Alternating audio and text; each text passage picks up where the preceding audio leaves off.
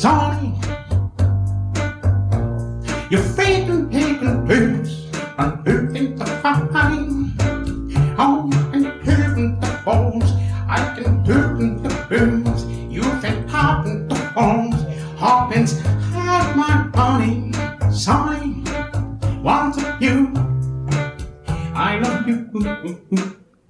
toutes et à tous et bienvenue dans ce troisième épisode de Super Cover Battle, le crossover entre deux podcasts de musique, à savoir Harry Cover, le podcast animé par l'ami Maxime. Bonjour Maxime. Salut Damien. Et écoute ça, donc euh, le podcast de, bah, de moi, Dame tout simplement, podcast d'analyse musicale et Maxime plutôt orienté vers les reprises. Tout à fait. On en est déjà à notre troisième épisode. Le premier est sorti, on a eu plein de retours, on en a parlé euh, pas mal dans Mhm. l'épisode 2. Et l'épisode 2, on a reçu mais des tas de listes de après l'épisode 2, c'est fou Incroyable. parce qu'on l'a pas encore sorti. on est en train d'enregistrer le troisième épisode alors que le second ne sort que dans deux jours, mais on a déjà reçu euh, pléthore de listes. Oh, pléthore. C'est comme Arthur au réveillon du 31. C'est enregistré au mois Ouais, voilà, c'est ça. Exactement. Et donc, du coup, on, on se fait le troisième épisode avant d'avoir sorti le deuxième. On vend la peau de l'ours, comme on dit. Euh, tout simplement parce qu'il y a des listes, on en a pas mal, on a beaucoup de morceaux à traiter, et puis on avait envie de se parler, tout simplement, et de Tout parce que c'est cool. Donc, euh, bah voilà, bon, on a fait comme la dernière fois, donc on a choisi, on va rappeler le concept rapidement. On a choisi 10 titres pour aujourd'hui, 10 titres qui vont être classés dans une liste qualitative, on va dire. On essaie de, de classer donc les reprises euh, de la meilleure à la moins bonne, on va dire tout simplement. Et pour ça, il faut que les reprises soient des reprises officielles. Alors on va tout de suite parler de comment nous envoyer les, les morceaux en question. Donc vous pouvez nous envoyer vos listes euh, via nos adresses mail respectives, donc écoutesapodcast.gmail.com ou harrycoverlepodcast.gmail.com. Et vous pouvez nous envoyer donc euh, trois listes et qui répondent aux critères suivants. Maxime, je vais te laisser reprendre la main. Alors au niveau des critères, pour qu'on puisse les considérer, bah, c'est assez simple. Il faut qu'elles soient disponibles sur les différents sites de streaming. Il faut que ce soit sorti de façon officielle, pas de live pirate. Même un lien qu'on trouverait juste sur YouTube, c'est un peu un peu juste. C'est mieux qu'elle soit sur euh, sur les plateformes de streaming tout simplement. Et euh, il faut que la chanson soit à peu près connue, on va dire de la majeure partie du public. Après, si le groupe qui la reprend est un peu plus confidentiel, c'est pas grave, mais il faut dans l'idée que la chanson parle à tout le monde. Tout à fait. Et donc euh, les critères pour savoir si c'est une bonne ou une mauvaise reprise, bah, ils sont multiples, hein, tout simplement. On va avoir euh, l'originalité de la reprise, c'est-à-dire l'écart avec euh, la, la version originale parce qu'elle aurait été réappropriée dans un style différent, par exemple. On peut avoir euh, le, la sincérité de la reprise aussi. Est-ce que c'est une opération commerciale Mhm. putassière ou est-ce que c'est une reprise sincère type hommage? Est-ce que la reprise n'est pas parfois trop proche de l'original? Oui. Bref, tous ces critères-là qui font que finalement ça devient quelque chose d'extrêmement subjectif avec lequel vous serez pas forcément d'accord. Mais comme on n'est que deux à avoir le micro, ben ça nous va très bien. Parfait. On se rappelle le classement? Allons-y. Allez, et ben dans le trio de tête, on a donc en troisième position Your Song, la chanson de Billy Paul, version originale d'Elton John. En deuxième position Mad World, le titre de Tear for Fears repris par Gary Jules. Et en tête depuis le deuxième épisode, All Along the Watchtower, la version de Jimi Hendrix. Et on a maintenant euh, 28 morceaux qui ont été classés. Déjà. Et les trois derniers sont Back in Black euh, repris par Shakira, donc morceau d'ACDC au départ. Ensuite, euh, le morceau de Jean-Jacques Goldman, Je te donne, repris par les Worlds Apart en 96.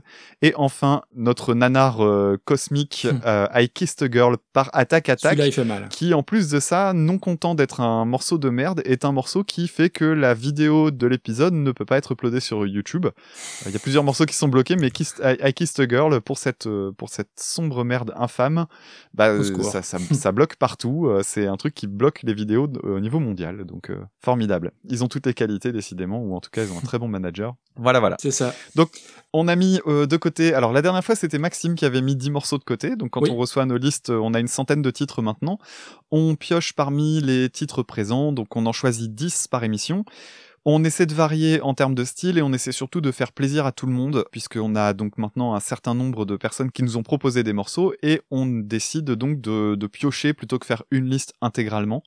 Euh, cela dit, vous pouvez quand même euh, mettre des titres à vos listes de façon thématique, ça fait toujours plaisir de, re- Ouais. de voir revenir certains sujets comme ça. Donc aujourd'hui c'est moi qui ai choisi et comme la dernière fois, j'ai essayé de varier les styles à la fois de départ et d'arrivée pour euh, qu'on n'ait pas uniquement du métal parce qu'il faut aussi reconnaître que dans la liste qu'on a, il y a quand même énormément de morceaux typés euh, rock metal. Oui. C'est pas pour me déranger, mais euh, ça- simplement c'est vrai que apparemment c'est quand même le style qui reprend le plus. hein. Ouais, faut qu'on ait un peu tout, donc c'est bien de, c'est bien de mixer. Oui. Avant de, de commencer, je voulais juste revenir, parce que j'ai omis quelque chose sur le deuxième épisode.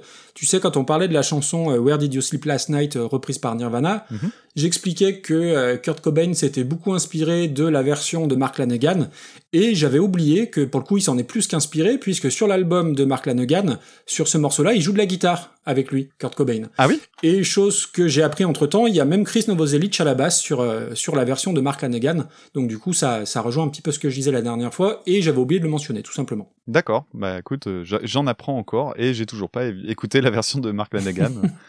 Mais c'est pas grave, je me rattraperai. Euh, là, j'étais en, en pleine écoute de morceaux de l'Eurovision, tu vois, donc euh, Oula, ah oui, deux salles, Ouais. deux ambiances, quoi.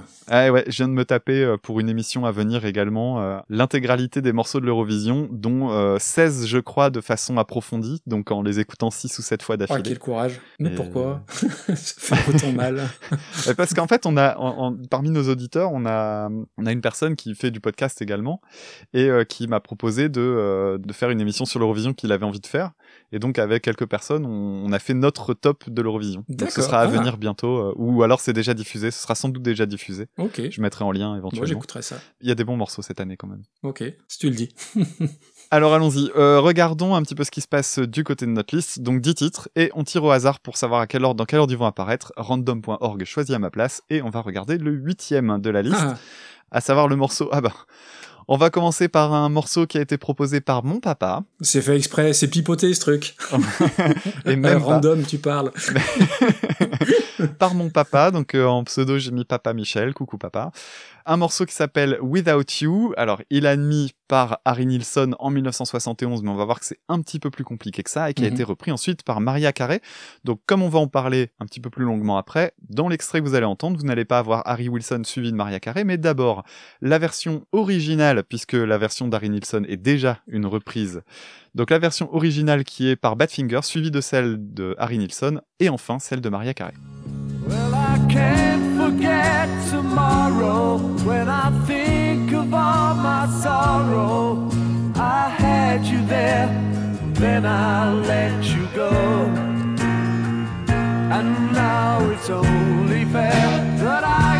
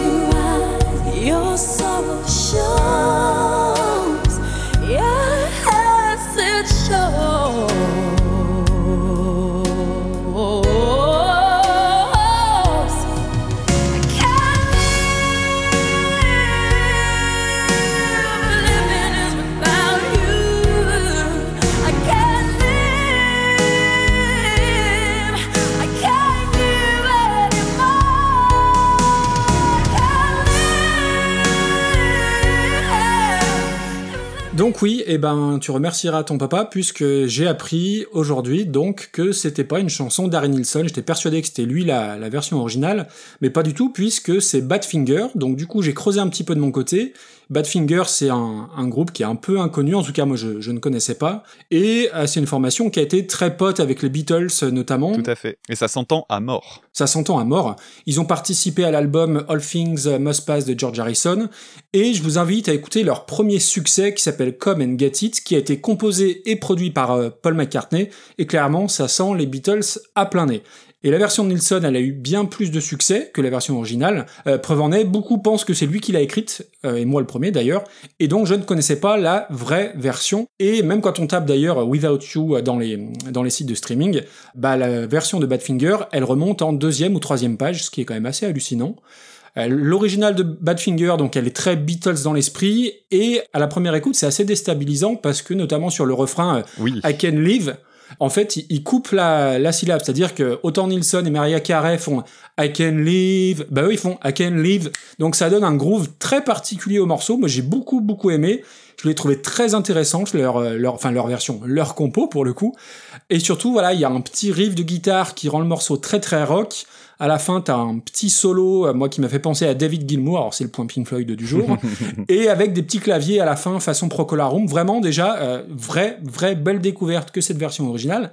Et du coup, quand tu passes ensuite à la version de Nilsson, alors Nilsson, je, je connaissais que cette chanson de lui. Il a un nom de footballeur suédois, mais euh, il est, il est américain.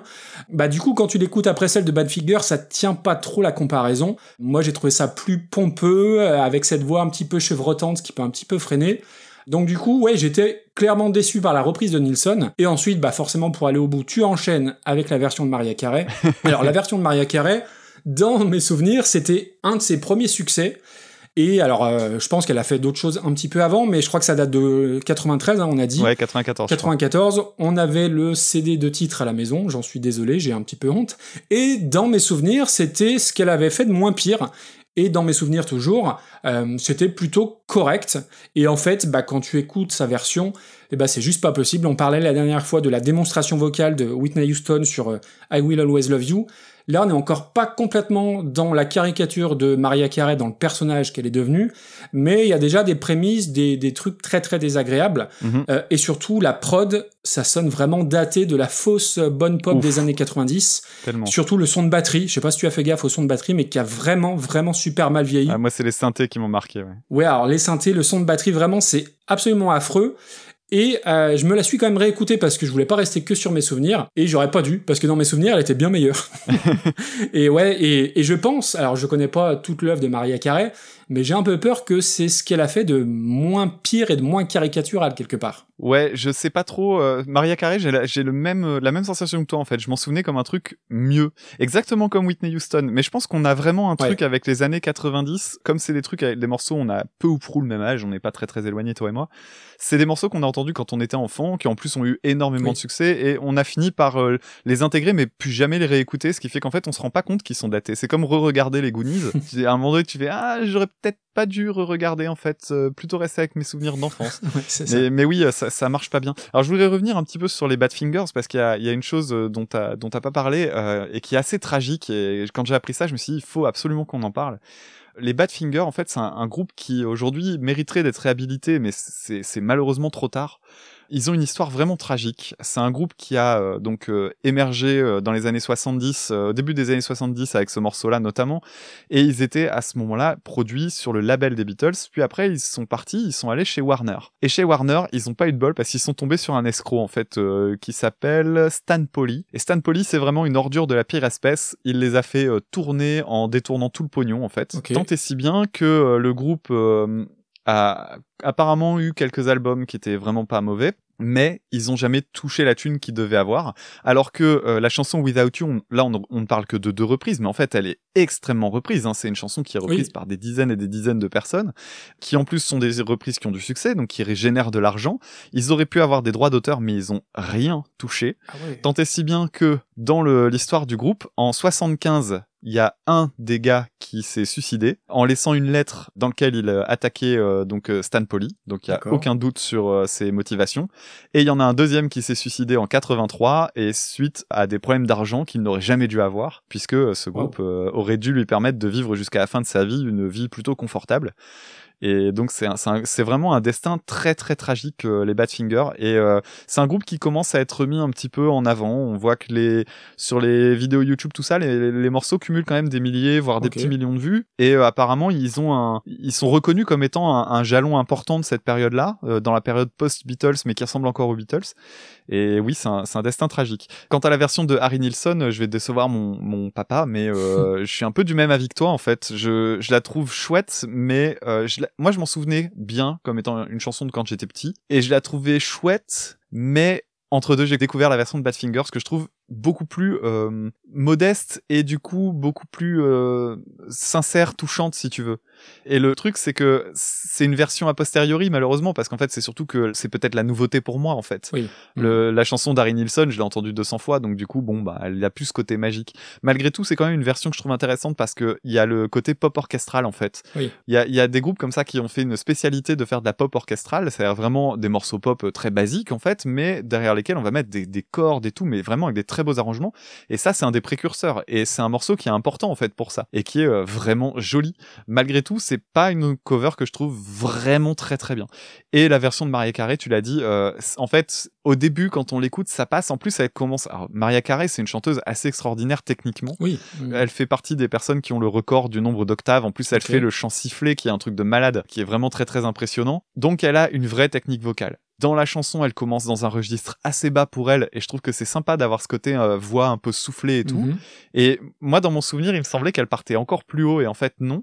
Donc, en fait, quand elle fait le Live Without You vraiment fort haut, c'est limite les moments les plus agréables du morceau, en fait, parce qu'à ce moment-là, c'est pas trop démonstratif. Les moments démonstratifs, c'est tous les, les, les fins de phrases, Oui. et là où Mm. elle fait des... Ouais, les Et vibes, là, c'est tu dis, insupportable. oh putain, c'est comme tu disais tout à l'heure, hein, ça, ça a lancé une mode euh, insoutenable. Alors moi, ce que je te propose, c'est que comme on a deux reprises vraiment très différentes, la dernière fois, on avait traité de, euh, je sais plus de qui, mais euh, pour qui on avait fait. Ah un- oui, c'était pour Beyond the Sea. on avait classé de la même manière parce que c'était finalement les mêmes les mêmes chansons en fait. L'interprétation a compté très peu. Là, je pense vraiment qu'il faut séparer les deux. On pourra pas faire autrement. Ah, donc tu veux classer les deux? Ouais, je pense qu'il Ok. je pense qu'on gagnerait à classer euh, Harry Nilsson lui aussi. Ouais. Eh ben, commençons par la version d'Aaron Nilsson, alors. Alors, est-ce que tu as une idée de où ça irait? Donc, clairement, c'est une bonne reprise. Donc, je le vois Oui. pas, je le vois pas dans du milieu pur, tu vois. Je le vois quand même au-dessus, euh, mais euh, ça ira pas forcément très très très haut. Pour moi, c'est ventre mou du, du classement. Euh, alors, on, on va prendre le point de repère. Satisfaction de Divo, tu vois au-dessus ou au-dessous? Je le vois au-dessus quand même de Tu Divo. vois au-dessus? Ouais, je, bah, je le vois au-dessus de Whitney Houston, c'est évident. Je le vois au-dessus de Natasha Atlas. Ouais. Je le vois au-dessus de Starlight. Hein. Ouais, on va aller doucement, doucement. En dessous de Cheryl Moi, Crow. je le vois même au-dessus de, en dessous de Cheryl Crow. Ouais, Cheryl Crow, pour moi, c'est au-dessus. Cheryl Crow, la, la reprise de Sweet Child O' Mine. Eh ben, faisons ça alors. Faisons ça entre Sweet Child of Ok. Mine et euh, Another Brick in the Wall par euh, Korn. Allez. Donc, Harry Nilsson. C'est pas une place dégueulasse. C'est 13 e place. C'est pas mal. Alors, je me suis planté dans mon copier-coller, j'ai mis, j'ai mis Maria Carré. c'est pas le bon plan. C'est, c'est bien trop haut pour Maria Carré. Reprenons. Alors, Maria Carré pendant ce temps-là. Euh, On parlait de Whitney Houston, ça, ça va être évident qu'il va falloir regarder euh, par rapport à elle. Pour moi, c'est en dessous de Whitney Houston. C'est très très largement en dessous. Ah ouais, quand même. Bon, remarque, il y a Divo en dessous, donc euh, moi je me dis, bon, on peut le mettre Oui. en dessous de Divo, ça me va. hein. Honnêtement, je préfère écouter Faith par Limp Bizkit que euh, Without You par Maria Carey. Bah écoute, euh, tu me prends par les sentiments là en parlant de Limp Bizkit, hein, donc euh, moi je peux pas discuter Donc derrière du ça. coup, est-ce que par rapport à Mon Légionnaire, Ah ouais, si, si c'est au-dessus de mon légionnaire. je vais dire une phrase terrible, mais je préfère écouter Maria Carey à cette chanson de Serge Gainsbourg. c'est absolument Moi, terrible. je préfère écouter Maria Carré à, à cette chanson de Serge Gainsbourg aussi et d'autres de Serge Gainsbourg, donc c'est très bien. Ok, bon bah, Ok, parfait. on est d'accord. Donc on est d'accord que. Maria Carré est bien meilleure que Serge Gainsbourg. Parfait. Ça fait bizarre. mais... 25e, 25e place. Exactement. Alors, retournons sur random.org et voyons ce que nous dit la suite. On va traiter le troisième morceau, monsieur, et on va attaquer le morceau Stripped par euh, Ah, Rammstein, super. morceau d'origine de Dépêche Mode, sorti respectivement donc pour Rammstein en 98 et Dépêche Mode en 86.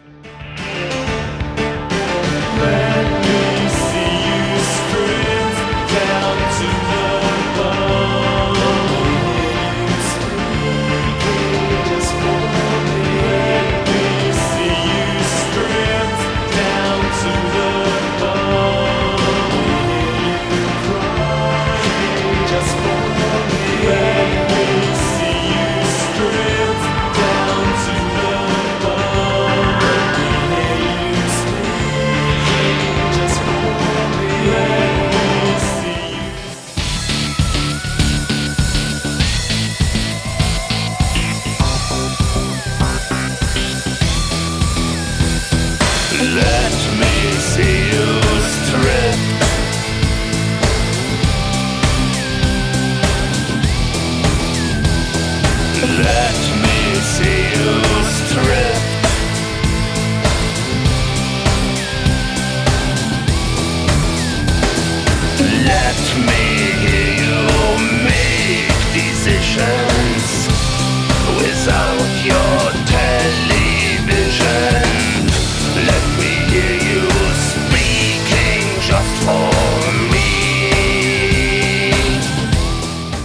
Alors, euh, Stripped, bah Stripped, en fait, euh, moi, je t'avoue, j'ai connu d'abord par Rammstein parce que j'étais pas un, j'ai pas la culture Dépêche Mode, c'est une culture que j'ai acquis plus tard. Et Dépêche Mode, c'est un groupe que aujourd'hui j'aime beaucoup. Mais à l'époque, en 98, à 12 ans, euh, je suis tombé sur Stripped euh, largement avant de tomber sur Dépêche Mode. Ok. Et euh, c'était pas un morceau que j'aimais tant que ça chez Rammstein, et ça s'est bonifié avec le temps, on va dire. Sachant que la, le morceau de Rammstein a été connu pour une euh, très très grosse polémique, je sais pas si tu es au courant. Ah non, du tout. Je vais t'expliquer un peu parce que c'est, on est obligé de parler de ça parce que le morceau Stripped est lié à cette polémique vraiment. Le morceau de, de Rammstein a été euh, illustré par un clip vidéo. Et ce clip vidéo, c'est un clip euh, qui reprend des images d'un film qui avait été réalisé pour les Jeux Olympiques de 1936 Ah, et qui avait été filmé par Leni Riefenstahl. Et Leni Riefenstahl, c'était une réalisatrice qui a été euh, très très appréciée par Goebbels, euh, qui a été très très appréciée par Hitler bah, qui du coup a été rapproché par euh, par ces, ces deux personnes et qui euh, par la suite a travaillé dans la propagande nazie. Et donc le morceau, le, Mhm. le, le clip utilise en fait euh, l'imagerie du film de Leni Riefenstahl. Alors qu'on soit d'accord, hein, le, le, le, le film date de 1936, donc on est avant la Seconde Guerre mondiale. Ça n'empêche que bon, l'idéologie nazie, on savait déjà à peu près dans quelle direction elle allait, quoi. Et oui, oui. Mais il y a tout un truc qui est assez intéressant, c'est que d'abord, Leni Riefenstahl, euh, aujourd'hui, elle a été grandement réhabilitée en fait par le monde du cinéma parce que c'était une personne extrêmement novatrice dans son rapport à l'esthétique. D'ailleurs, on en parle, on parle d'elle, il y en a beaucoup qui la connaissent parce que c'est euh, un nom qui revient très très souvent dans le film Inglorious Bastards, puisque le, le personnage du, du jeune soldat euh, qui dragouille Mérali- Mélanie Laurent, en fait, passe son temps à parler du film Pitts Palu, qui est un film dans lequel jouait Leni Riefenstahl puisqu'elle était également actrice. Et en fait, le, le truc autour de, de ce clip, c'est que il est méga beau. Il est vraiment Ah, méga beau. C'est de l'esthétique noir et blanc, évidemment, pour l'époque. T'as des plans où tu vois des plongeurs, mais c'est filmé par en dessous, du coup tu vois les nuages au-dessus d'eux, t'as l'impression que c'est un effet visuel alors que pas du tout. C'est super joli. En plus, ils ont euh, donc le montage fait que euh, les, par exemple, le début, le moment où les guitares arrivent, on voit un mec qui est en train de lancer un disque et euh, bah, la, la scène elle est filmée en contre-plongée et du coup ça lance la dynamique du morceau. Enfin, ça, vraiment c'est un clip qui au niveau esthétique est super étonnant et vraiment très très réussi, mais qui a été euh, lié à un problème de d'idéologie parce que forcément oui. qui dit personne qui chante en allemand en plus du métal, c'est forcément des gros nazis. Et en fait, il y a eu une polémique parce que ben ce qu'on voulait transmettre comme idéologie auprès de Rammstein, c'était de dire ah, regardez, c'est des Allemands qui font de la musique martiale, donc c'est forcément euh, ils sont forcément un peu d'extrême droite même s'ils le montrent pas. Bah après, ils ont quand même souvent joué sur cette ambivalence, Aussi. euh, Rammstein. Aussi et c'est ça et justement c'est un c'est un sujet que je trouve intéressant parce que euh, faut vraiment comprendre l'Allemagne, elle a une histoire euh, très particulière hein. et euh, le clip sort en 98, le clip est plus proche de la fin de la chute du mur de Berlin que euh, de que de la Seconde Guerre mondiale. Mm, à Et t'as t'as tout un truc sur l'histoire allemande, l'histoire contemporaine allemande, l'identité des jeunes Allemands. Elle est super compliquée. C'est-à-dire qu'ils ont tout un passé qui est lié à l'histoire de la Seconde Guerre mondiale et au nazisme. Ils doivent gérer, ils doivent faire avec. Mais les générations des gens qui auraient notre âge aujourd'hui peuvent pas se sentir responsables et avoir ce fardeau euh, sur le dos, toute leur euh, Ouais. histoire du nazisme. Et alors que eux se sentent plus proches des problématiques liées à la fin, à la chute, euh, à la chute du communisme. La chute du mur. Tu vois, et, et tu te dis, ben oui, il y a un regard sur l'Allemagne qui est pas forcément le regard le plus juste. Alors oui, effectivement, ça reste quand même problématique parce que bon, là, on joue quand même avec le truc euh, du lié au nazisme et tout ce que tu veux. Mais euh, il n'y a pas de fond euh, politique dans ce qu'ils font, si ce n'est une provoque et encore, là, c'est encore relativement faiblard. Euh, c'est vraiment un, truc assez euh, assez bizarre et euh, moi j'ai re-regardé le clip hier et je trouvais que le clip était vraiment assez épatant euh, visuellement mais euh, c'est vrai qu'il y a toute cette polémique Et puis à vérifier, mais il me semble qu'il y a un des, un des membres des Rammstein qui est, qui est né à l'Est, il me semble. Je, je suis pas Euh, sûr, ouais, à c'est- vérifier. c'est pas c'est pas le seul. Je crois je crois qu'il y en a une grosse partie en fait qui est Ah née oui, à l'est. ok. hein. Bien Et euh, ouais, ouais, et ça, ça a même euh, orienté énormément leur musique à leur début parce qu'en fait, ils étaient habitués aux, aux soirées clandestines. euh, les, ils ont eu le, la découverte de l'Europe de, enfin, de l'Allemagne de l'Ouest et tout ça quand ils étaient jeunes. Enfin, il y avait eu un truc sur Arte où ils parlaient de leur jeunesse ou et qui était vraiment super intéressant. Ce serait intéressant d'avoir un truc qui creuse cette question-là de la musique en RDA notamment. Ouais. Ben, il doit en avoir. Hein. J'imagine Trax a déjà dû pose- se poser la question, mais mais euh, voilà, il y a des choses chouettes. Et sinon, musicalement, je trouve que c'est, personnellement, je trouve que c'est une reprise euh, vraiment pas mal du tout, si ce n'est que j'ai vraiment encore aujourd'hui beaucoup de mal avec le début, parce que euh, les premières phrases dites par euh, Till Lindemann, Putain, euh, oui, c'est rustre. Hein. bah, il descend sa voix dans les graves très très très fort, et je pense qu'il va à sa limite, vraiment limite, et c'est beaucoup trop fragile, et du coup ça ça marche pas bien. Par contre, une fois que le morceau décolle, ça marche nickel. Sachant que il dit pas la phrase entièrement là de Let Me Eh oui. See You Stripped. euh, ah, c'est quoi la, la- Down to the Bone et il le dit pas parce qu'en fait ils ont enregistré la chanson en le disant et en fait comme il est vraiment allemand pur et dur et qu'il maîtrise pas du tout l'anglais euh, ça sonnait dégueulasse et donc ils ont coupé la phrase voilà pour le fun fact Ouais. Alors donc Stripped, alors déjà moi je suis un gros gros gros fan de Dépêche Mode, je trouve que c'est un groupe qui est absolument incroyable, j'en ai déjà parlé dans plein plein d'épisodes. Ils ont des kilotonnes de tubes. Alors pour moi c'est un des derniers monstres euh, musicaux vivants, c'est-à-dire qu'un groupe actuel qui a plus de tubes grand public que Dépêche Mode, j'en vois pas. Clairement, Euh, il y a peut-être The Cure, mais encore The Cure, c'est euh, il y a quand même beaucoup de chansons qui sont très confidentielles et connues des fans seulement. Dépêche Mode, ça parle à tout le monde. C'est un groupe qui est intergénérationnel. C'est un groupe qui est passerelle et preuve en est entre le rock, la pop, l'électro, l'indus, etc. Vraiment, c'est un groupe absolument incroyable. Dave Gahan fait peut-être partie de mes, allez, 5-6 chanteurs préférés. Donc déjà, euh, voilà, moi je, suis un inconditionnel de, Dépêche Mode, particulièrement de cette chanson, particulièrement de, cet album-là, hein, qui est sorti sur, je crois que c'est leur cinquième, Black Celebration, qui est un de mes albums préférés de Dépêche Mode, très sombre. Vraiment, voilà, j'adore la chanson, j'adore l'ambiance, ce côté noir, ce côté très christique. Et je trouve que la voix de elle est absolument incroyable. Donc déjà, je suis très très dithyrambique sur la version originale. La reprise, je la connaissais dans le sens où elle est sortie sur un album tribute à Dépêche Mode, album tribute qui est très réussi, où on voyait euh, Deftones, les Cure, euh, Overphonic et Smashing Pumpkins, entre autres, reprendre des, des morceaux de Dépêche Mode. Alors déjà, moi, mon avis sur Rammstein, j'ai un avis qui est un peu plus mesuré, je pense, que, que le tien. Euh, je me souviens quand ils sont arrivés, c'est-à-dire milieu des années 90, et pour la petite histoire, euh, j'avais mon meilleur ami de l'époque euh, venait de, de Lorraine, donc forcément il y avait des connexions avec l'Allemagne. Donc quand Rammstein a débarqué avec l'album, c'était l'album euh, Herzlite, je crois le premier. Oui. Et ben pour lui c'était vraiment le groupe à suivre parce que enfin du chant en allemand reconnu, etc., etc.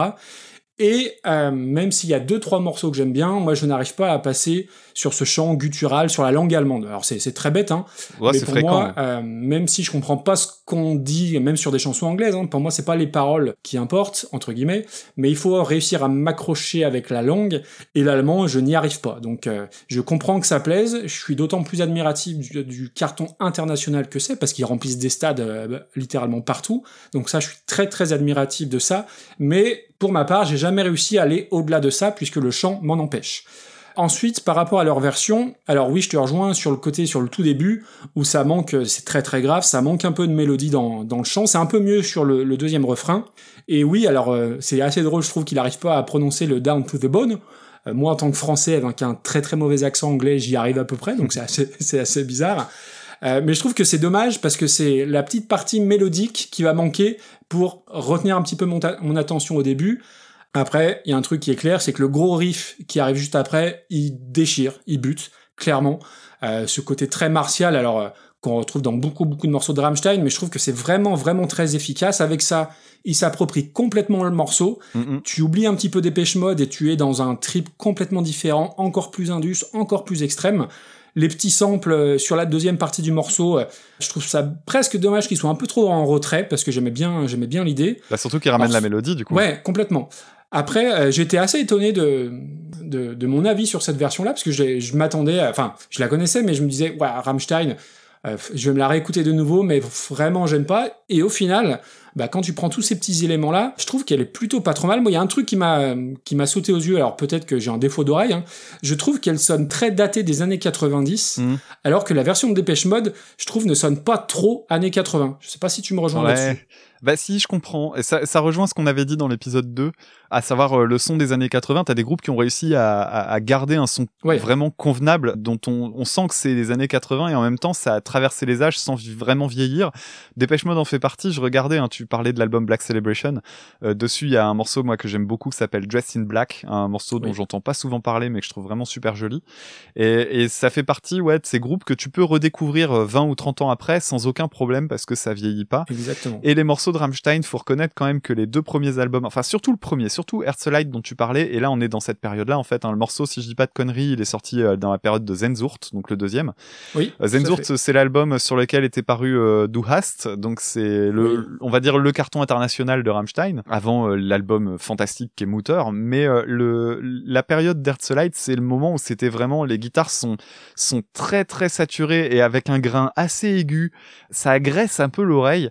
C'est pas forcément l'album que je préfère. J'ai réécouté il y a pas longtemps les Rammstein, mais euh, j'avoue que moi j'y trouve un vrai charme. Mais c'est vrai que j'y trouve un charme parce que moi je les connais depuis longtemps et je peux comprendre que ça que ça agrippe un peu. Euh, c'est ouais, c'est les débuts du metal indus en fait.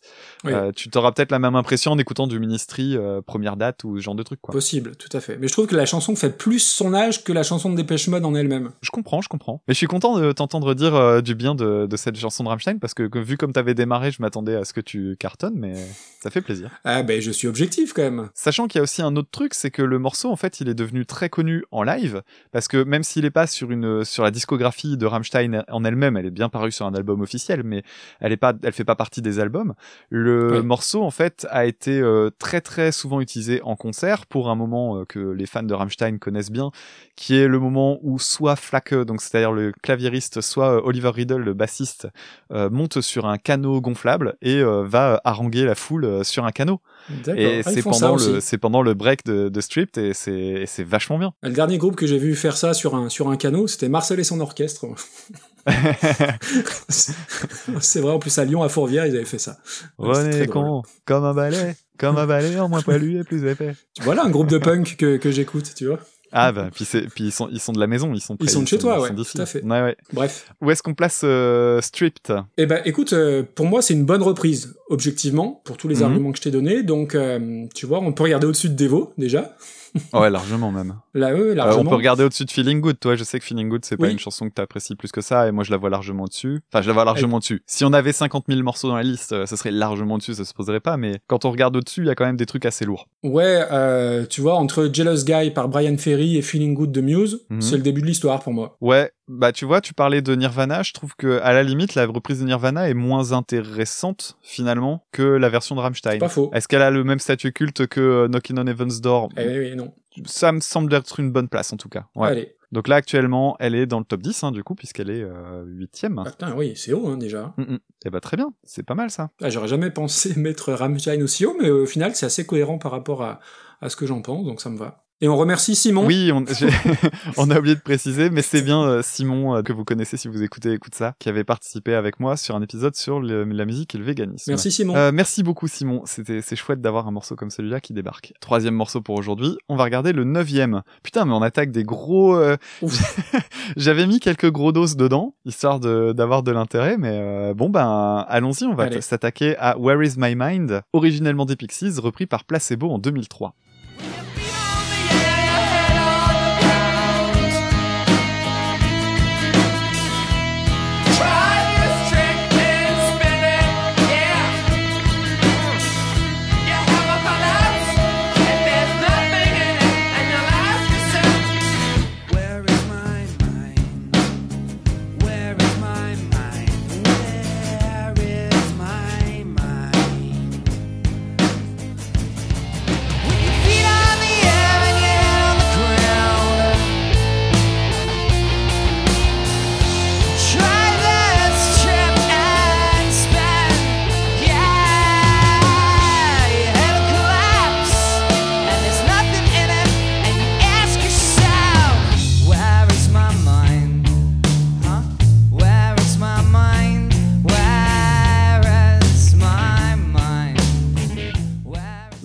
Mind des Pixies par Placebo. Alors déjà, on va me jeter des pierres, mais les Pixies, ça fait partie de ces groupes absolument incontournables pour tout amateur de rock, et euh, je suis passé complètement à côté, j'y arrive pas. J'ai essayé, j'ai essayé Doolittle, j'ai essayé Trompe le Monde, j'ai même vu Frank Black en concert dans le cadre d'un festival, et je n'arrive pas à accrocher. Je comprends pas pourquoi, parce que sur le papier, euh, c'est vraiment... euh, voilà, le côté rock alternative, grunge, c'est vraiment ma culture musicale. Et pourtant, ça fonctionne pas. J'ai arrêté d'essayer. Euh, seulement, voilà, il y a cette chanson qui est, je pense, un des titres les plus emblématiques de leur carrière, ça c'est sûr, mais aussi un des titres les plus emblématiques du début des années 90. Alors, c'est même pas du début des années 90 parce qu'ils sont, euh, la chanson date de 1988. Et dans ce sens-là, elle est très importante puisque je trouve qu'elle définit une partie du son des années 90. Je la considère un peu en avance sur son temps par rapport à ça. Donc vraiment, je suis très très client de cette chanson. C'est la seule du groupe, mais pour le coup, je l'adore littéralement. Que ce soit entre les, les ouh entre la voix un petit peu dissonante, euh, les lignes de guitare, vraiment. Euh, je trouve que c'est une chanson très intéressante et annonciatrice de la déferlante grunge qu'on va se prendre dans les années, euh, suivantes. Après, concernant la reprise, Placebo, alors j'ai un rapport un peu contrasté avec Placebo. Pour moi, c'est le groupe d'un seul album. L'album Without You I'm Nothing qui est sorti, je crois, fin, alors je crois que c'est 98. C'est Mhm. pour moi un des disques les plus intéressants, les plus importants de la fin des années 90. C'est un disque que j'ai poncé littéralement, que j'adore d'un bout à l'autre. Ils étaient au top hein, à ce moment-là, c'est leur deuxième album, invité sur scène pour les 50 ans de David Bowie au Madison Square Garden, etc., etc.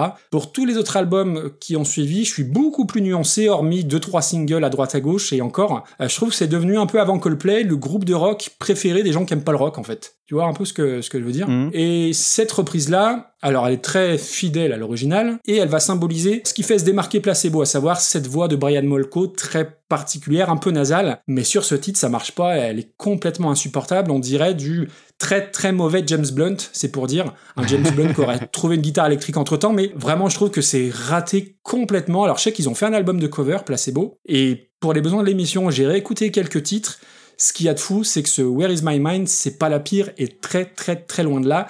Je pense qu'il y a des classiques, tu vois, qu'il qu'il faut pas toucher. Et cette chanson des Pixies, euh, je pense que clairement, c'est vraiment vraiment pas une bonne idée. J'ai vraiment j'ai détesté cette reprise. Bah écoute, il y a un truc sur lequel je te rejoins, c'est que euh, j'ai déjà eu l'occasion d'en parler dans l'émission, mais euh, les Pixies, pareil, exactement pareil, ça coche toutes les cases pour que j'écoute, mais j'ai jamais, malgré plusieurs tentatives, c'est un groupe qui m'a jamais parlé et je, je ne peux que constater leur, leur aura en fait, mais sans que ça Oui. m'accroche davantage.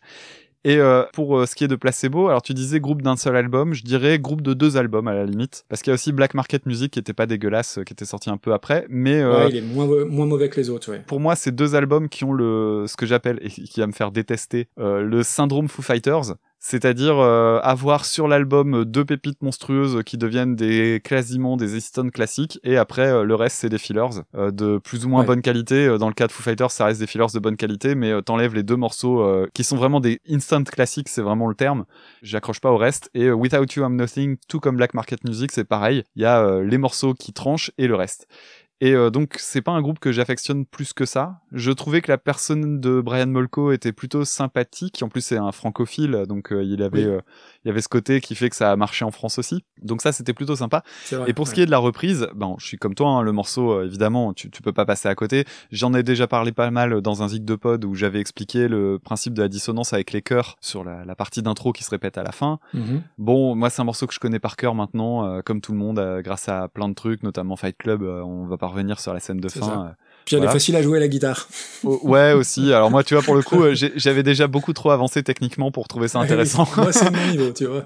mais euh, mais c'est vrai que ça fait partie des classiques de quand tu débutais à la guitare. Cela dit, pour la reprise, euh, alors je vais pas mettre un énorme carton rouge euh, comme tu l'as fait, mais je trouve malgré tout que c'est une reprise inintéressante au possible pour une raison toute conne, c'est que j'ai comparé vraiment les deux et j'ai l'impression d'écouter la même chanson en moins bien, mais pas euh, pas beaucoup moins bien, mais juste ça a pas grand intérêt quoi. Ouais, donc elle est au mieux inintéressante. Ouais, c'est ça. Moi je la vois vraiment comme euh, ah ouais ils ont fait ça, bah pourquoi ils l'ont enregistré en fait? C'est ça. Donc pour moi, c'est du méga ventre mou et j'ai pas grand chose à dire de plus quoi. Le seul truc, ouais, c'est ça, c'est je trouve que bah la voix, euh, la voix, elle est finalement assez proche de celle de Frank Black euh, sur euh, sur cette version. Et ah oui, si un, un autre truc quand même, la prod de la reprise est absolument dégueulasse. Oui, oui, c'est vrai. Black Market Music et Without You I'm Nothing sont des albums qui sont bien produits. Ce morceau-là, c'est une honte. Hein. En termes de mixage, Ouais. c'est pourri. Hmm. Donc euh, ouais, pour moi, c'est pas, c'est vraiment pas bien. Et on remercie Frédéric pour sa proposition. Oui, oui, pardon. Heureusement Putain, que t'es on là. manque à tous nos devoirs. Mais ouais, on, on, on n'est pas bon. Merci Frédéric, c'est très On est sympa. pas bon. Qu'est-ce qu'on fait de ça? Alors tu vois, moi je regarde euh, Bohemian Rhapsody, qui était pas raté mais qui n'apportait rien. Mhm. Euh, du coup, si on est cohérent, faut regarder à peu près dans dans cette partie-là du classement. Ouais, je me dis que Maniac de Carnival in Call essaie quand même d'en faire autre chose. Même Face, tu vois. Ouais, ouais. Ça pourrait être en dessous de Serge Gainsbourg, parce que Serge Gainsbourg, même si je n'aime pas, il y a une appropriation, peut-être un peu à outrance d'ailleurs. Ah mais laisse tomber. Je viens de voir Maria Carey, ça, ça doit aller au-dessus de Maria Carey, c'est pas possible. Ça va au-dessus de Maria... Bon, bah juste au-dessus de Maria Carré, en dessous de Limbiskit. Ouais. Comme ça, j'ai encore un deuxième truc. euh, Ouais, ça me va, c'est bon. ah, c'est trop beau, grâce à ça, je vois Limbiskit qui ne descend pas. Et je suis trop content. Donc 27e. Hein. 27ème, euh, je l'ai mise euh, en dessous de Maria Carré, c'est bien ça. Non, au-dessus de Maria Carré. Tu veux au-dessus ou en dessous de Euh, Maria oui, Carré au-dessus. Oui, oui, au-dessus. Au-dessus, pardon. Donc j'ai fait, une- Au-dessus, j'ai au-dessus. fait une fausse manip. Ok, Oui, 26e, c'est ça. Ça a coupé tout à l'heure au téléphone, tu disais du mal des Foo Fighters, c'est ça? Un petit peu. Ouais, non, non, mais je suis, je suis assez de ton avis. Pour moi, c'est un groupe tellement surestimé. Moi, je trouve pas surestimé parce que je le trouve vraiment très bon en concert, par exemple. Mais j'insiste vraiment sur le terme euh, instant classique parce que vraiment, quand ils sortent des morceaux qui sont des bons morceaux, c'est des morceaux, t'as plein de groupes, ils feront jamais aussi bien. Ils te font des trucs qui sont des tueries euh, absolument incroyables. Par contre, en contrepartie, le reste des albums t'emmerde. Mais vraiment. Bah oui, oui, c'est- pour moi, c'est un, c'est un groupe un peu à single. Et après, euh, moi, j'adore la personnalité de Dave Grohl et je pense que c'est ça aussi qui fonctionne parce que le mec, euh, c'est le mec le plus sympa de la Terre, manifestement. Ouais. En live, il déchire et puis il connaît la planète entière. Mais j'ai essayé pareil, j'ai essayé nombre d'albums de les écouter en plein. Pour moi, ça tient pas la distance. Non, c'est un, un groupe pour moi où tu peux te faire un méga best-of qui tuera euh, tous les autres best-of Ouais. de la planète parce que des tubes, ils en ont plein. Mais euh, bon. Ah, Tu vois, quand je dis ça, on me jette des pierres, mon mec. Ouais, mais moi aussi, mais c'est- l'avantage du podcast, c'est que t'es planqué derrière ton micro et hop. Eh oui, oui. Non, puis en plus, l'avantage du podcast aussi, c'est que tu tombes toujours sur des personnes qui sont d'accord avec toi. Oui, La oui, preuve oui. en est, toutes les personnes qui sont venues vers moi en me disant que Pink Floyd les faisait chier. Et je vous en remercie, je vous embrasse. Et en même temps, on a reçu un nombre de listes avec des Pink Floyd, c'est assez hallucinant. Oui. Donc, Comme quoi, les gens, les gens ont bon goût. si on veut. Et euh, par contre, je suis très déçu parce qu'on a assez peu de Goldman, mais c'est parce que Goldman, on n'y touche pas, euh, on reprend pas. Bah, on attend Giga Music, ils ont encore pas participé, ils vont certainement t'envoyer deux, trois morceaux. t'es un méchant, t'es un méchant. Alors, continuons. Donc, random.org a choisi la dixième reprise dans la liste du jour, à savoir une reprise de Jean-Baptiste Chelmerdine. Alors, je vais revenir sur qui est Jean-Baptiste Chelmerdine dans un instant. Reprise donc du morceau de Lenny Kravitz, Are You Gonna Go My Way?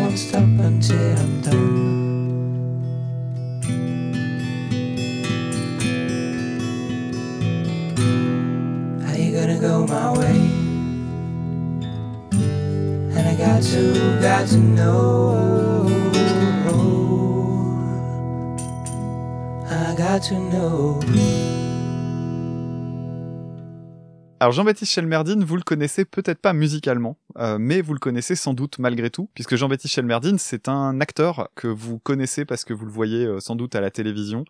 Il a jou- notamment joué euh, un des membres de l'équipe de Éric Judor dans Platane, et il est connu surtout pour son rôle récurrent dans la série Mes chers voisins sur TF1. C'est euh, le monsieur blond. Apparemment, c'est un dragouilleur euh, dans la série Mes chers voisins, mais comme je regarde pas les, les programmes de TF1, bah, je peux pas, je peux pas m'en assurer.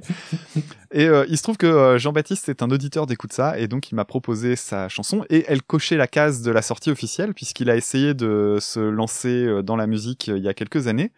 Euh, Il y avait un album qui était en préparation, et euh, le morceau le plus fini qu'il a sorti en tant que single, c'était sa version de Are You Gonna Go My Way Donc une reprise euh, version très très très différente de ce qu'on entend chez Lenny Kravitz. La chanson de Lenny Kravitz, moi, pour tout dire, je vais pas me faire que des copains, mais c'est une chanson qui commence franchement à me casser les noix. Parce que même si c'est un grand classique du rock moderne, encore que c'est quand même 93, je me suis rendu compte de ça, moi je pensais qu'elle était de 99 ou 2000. Non, En fait, elle est assez vieille, hein. et euh, malgré tout, euh, ça s'entend pas, hein, parce qu'en termes de prod, tu pourrais avoir l'impression qu'elle est Eh sortie il y a- il y, a 10 ans, euh, même il y a 3-4 ans, ça, ça passerait tout seul. C'est une chanson qui a une patate d'enfer, c'est une chanson qui a été, euh, enfin, à jouer, c'est un, énorme kiff, ce, ce riff, il est vraiment super. Mais c'est un morceau, j'en ai marre de l'entendre en fait, tout simplement. Maintenant, j'entends plus que les gimmicks à l'intérieur, et du coup, c'est un morceau que j'apprécie peu. Quand j'ai vu le titre, Are You Gonna Go My Way, je me suis dit, oh non, j'ai pas envie d'écouter cette chanson-là. Et puis finalement, euh, la version en fait est très différente, hein, vous l'avez entendu, c'est une version plutôt euh, orientée folk. Moi, ça m'a vachement rappelé, mais vraiment, là, en fait, j'ai essayé de me la rechanter dans la tête. Et en fait, tout de suite, ce qui vient, c'est euh, Hello Darkness, My Old Friend. Le- les premières phrases de euh, Sound of Silence par euh, Simon et Garfunkel. Ah oui. Donc la version de Jean-Baptiste Chelmerdine, il y a pas mal d'harmonisation dans les voix, il y a un instrumental qui est euh, tout en douceur avec de la guitare acoustique, euh, plein de petits bruits, c'est tout voluptueux et tout ça. Pour être tout à fait euh, sincère, euh, en voyant euh, arriver euh, cette reprise-là, je me suis dit, bah, je connais pas, c'est un gars de la télé qui veut faire de la musique, euh, voyons voir ce que ça donne. Et je trouvais ça plutôt pas mal, en fait. Après, je sais que toi, t'as un critère qui va beaucoup jouer, c'est est-ce qu'on ressent la, la version originale, et là, clairement pas, on a une autre chanson. Et du coup, je me suis posé la question de, mais est-ce que ça vaudrait pas davantage le coup, plutôt que de la vendre comme une reprise de Are You Gonna Go My Way, juste d'avoir d'autres paroles et d'en faire sa propre chanson, parce que c'est Oui. plutôt joli et mignon. hein. Moi, j'ai bien aimé la, la, la version, mais euh, j'ai pas du tout fait gaffe au fait que c'était les paroles, et même en les cherchant, je les reconnaissais pas. Tant qu'à faire, autant enlever les paroles, parce que du coup, ça donne un côté un peu promotionnel à la chanson, euh, genre, et regardez, c'est nos covers, alors qu'elle pourrait vivre de son, de son côté, en fait. C'est c'est le, Ouais. c'est le petit bémol Mm, que j'avais là-dessus. Alors me concernant, alors déjà moi, euh, je suis pas du tout d'accord sur la chanson de Lenny Kravitz. Moi, je trouve qu'elle marche toujours aussi bien. Je suis jamais lassé de l'entendre. Pourtant, euh, je la connais depuis presque depuis qu'elle est sortie. Euh, J'ai été un gros gros fan de Lenny Kravitz, à peu près jusqu'à l'album 5 pour se situer. Mhm. Alors, tu vas dire que je suis facilement impressionnable, mais comme je suis pas musicien, j'étais très admiratif de- du côté musicien euh, multi-instrumentiste. Ouais. Sur pas mal d'albums, il faisait, il faisait à peu près tout. Donc ça, je trouvais ça absolument fou. Je l'ai vu en live à Lyon. Alors, j'ai été un petit peu déçu dans le sens où c'était déjà la grosse star hollywoodienne qui jetait ses guitares et qui semblait parler à ses musiciens comme de la merde. Donc déjà, là, ça commençait à baisser. Après, ses productions, clairement, euh, j'ai un petit peu arrêté. Euh, mais tu vois, même à l'époque où il était avec Vanessa Paradis, l'album qu'il a écrit pour Vanessa Paradis, je le réécoute très très souvent. Je trouve ça vraiment très très bien, objectivement. Cette espèce de croisement, euh, lui qu'il a eu sur ses trois quatre premiers albums entre Prince d'un côté, Hendrix, le côté plus soul, plus funk. Vraiment, je prends toujours autant de plaisir à écouter ses premiers albums, très clairement. Et je ne suis pas lassé de cette chanson, alors que clairement on pourrait, parce que c'est pareil, hein, on, on l'a entendu à toutes les sauces. Mm. Et euh, pour moi, ça fait partie des chansons de rock iconiques du début des années 90. Ouais, c'est un, un morceau qui est absolument culte. Et du coup, alors quand j'ai vu popper euh, une reprise d'Are You Gonna Go My Way, déjà j'étais un petit peu inquiet. Et puis ce qui est compliqué dans ce podcast, c'est, euh, on va dire, des gens qui nous envoient des chansons qu'ils aiment bien, les critiquer, déjà c'est un petit peu difficile, parce que euh, bah parce que t'as envie de plaire à tout le monde, et moi j'aime pas quand même pas, très clairement. Mais là, on, on passe un cap dans le sens où euh, celui qui va écouter ce qu'on est en train de dire, bah, c'est celui qui joue, c'est celui qui chante. Donc on va essayer d'être objectif, je vais essayer d'être d'être franc et sincère, sans flagornerie, sans, euh, sans en faire trop. Ah, parce que tu trouves que j'ai été flagorneur? Bah bravo, bah merci. Non, non, pas du tout. Non, non, pas, pas du tout, mais je, je, c'est un préambule pour, pour ma partie. Du coup, je trouve que il a plutôt la bonne idée, c'est de pas aller sur le terrain de l'énergie, parce que c'est le meilleur moyen d'être un peu ridicule face à Lenny Kravitz, ça très clairement. Ouais. J'ai trouvé ça culotté, mais j'ai été agréablement surpris dès le départ. Les guitares, je trouve les, les lignes de guitare sont très très jolies. Le fait de doubler un petit peu les voix pour gagner en profondeur, je trouve que c'est une très bonne idée. Alors, toute proportion gardée, ça m'a fait penser à, à Fink, qui est un groupe de folk très installé, je sais pas si ça te parle, euh, qui est très très adoré des adorateurs de, de folk. Un folk très suave, très très fouillé, très arrangé. Alors, ça m'a fait penser un petit peu à ça, notamment aux voix qui sont doublées, que c'est un gimmick que Fink, que le groupe Fink reprend pas mal. Ça m'a fait penser un petit peu à ça. Je suis moins client des, du chant un petit peu en canon sur les refrains. De la même manière que les percussions qui arrivent à la fin, euh, t'en as juste une mesure. Je trouve que ça arrive un petit peu de nulle part. Mais globalement, je trouve ça plutôt réussi, mais je te rejoins sur un critère, sur le fait que ça ressemble pas du tout à l'original. C'est-à-dire qu'il faut tendre l'oreille par rapport aux paroles pour reconnaître l'original. Et du coup, ça, oui, dans mes critères perso à moi, ça peut, ça peut compter. Mais en tout cas, c'est, une chanson qui est plutôt réussie. La cover, c'est discutable, mais c'est une, une chanson qui est réussie, clairement. Ouais, voilà, c'est ça. En fait, c'est une bonne chanson, mais est-ce que c'est une bonne cover? C'est une bonne chanson, mais est-ce que c'est une bonne cover? Ouais, t'as bien résumé le truc. Du coup, on est bien emmerdé. Merci Jean-Baptiste, c'est Du sympa. coup, on est bien. bien ramé. Non, mais faut regarder, Ouais. faut regarder le classement. Après, tu vois, le, le critère de notre référence, puisque on, on va le redire, mais le podcast est né suite à, au podcast Super Ciné Battle, qui est un podcast qu'on adore tous les deux, dans lequel on classe les, Daniel et papa classent des films. Et le critère, quand la question se pose, c'est quel est, est-ce que t'as plus de plaisir à revoir ou à réécouter? Là, en l'occurrence, pour nous, euh, tel ou tel morceau. Donc, je me dis, bon, bah, on peut voir à peu près dans quelle partie du, du classement on se situe. Hein. On est, on est à mon avis en Mm. milieu de classement. Ouais, ouais. Euh, on peut pas être en bas de classement parce que c'est la chanson est Non. correcte, donc euh, voilà. Regardons un petit peu ce qu'il y a. Ouais, tu vois, moi, je, je préfère écouter sa version que réécouter Satisfaction de Divo. Euh, ça le met haut, ça quand même. Attends. Non pas qu'il mérite pas d'être haut. J'étais en train de regarder Brigitte, pour être tout à fait sincère, parce que euh, je me disais euh, reprise avec un chant un peu aérien. euh, Oui, et en oui, plus, oui. il y, a, y a tout un truc aussi dans le visuel euh, du clip. Euh, le clip, par contre, que j'ai pas du tout aimé. Ah, Il y a tout un truc comme ça qui pouvait coller en termes d'ambiance. Moi, je le mettrais au-dessus de Brigitte. En fait, plutôt que de dire je le mettrais en dessous de Divo ou au-dessus de Divo, je me dis je le mettrais au-dessus de Brigitte. Ah oui, bah au-dessus de Brigitte et en dessous de Divo, tu veux dire? Ouais, Divo a vraiment le truc de l'originalité, de la folie qui fait qu'à mon avis, c'est un morceau quand même qui passe au-dessus. Donc 19ème place. Bah, c'est pas du tout dégueulasse. Bah non, non, carrément. Merci Jean-Baptiste. Merci Jean-Baptiste. Faut quand même reconnaître un truc, c'est que t'as fait un pari risqué, hein, parce que je pense que tu savais que j'allais dire qui tu étais et qu'en plus de ça, bah, lancer une carrière, c'est pas évident. Et euh, je t'avais promis dans les messages que je t'ai envoyés qu'on en parlerait le, le plus honnêtement possible. Euh, C'est un, un joli risque et bah, c'est pas mal. Bien joué. Alors après, faut le dire à tout le monde, il a joué le jeu, il a envoyé plein d'autres reprises, il a fait une vraie liste aussi. Hein. Il n'y a pas de favoritisme. Tout à fait, tout à fait. Et puis euh, on a échangé et tout ça, c'était pas un truc euh, purement promotionnel, donc euh, c'est cool. Ça, a été fait en bonne intelligence. Alors continuons. Random.org a choisi pour nous, il s'agit de la sixième reprise. La sixième reprise dans notre liste, ce sera le morceau Behind Blue Eyes des Who, qui a été repris par Limp Bizkit en 2003. No one bites back as hard on their anger. None of my pain and woe can show through. But my dreams, they aren't as empty as my conscience seems to be. I have hours only lonely. No one bites back his heart on their anger. None of my pain show through. But my dreams, they aren't as empty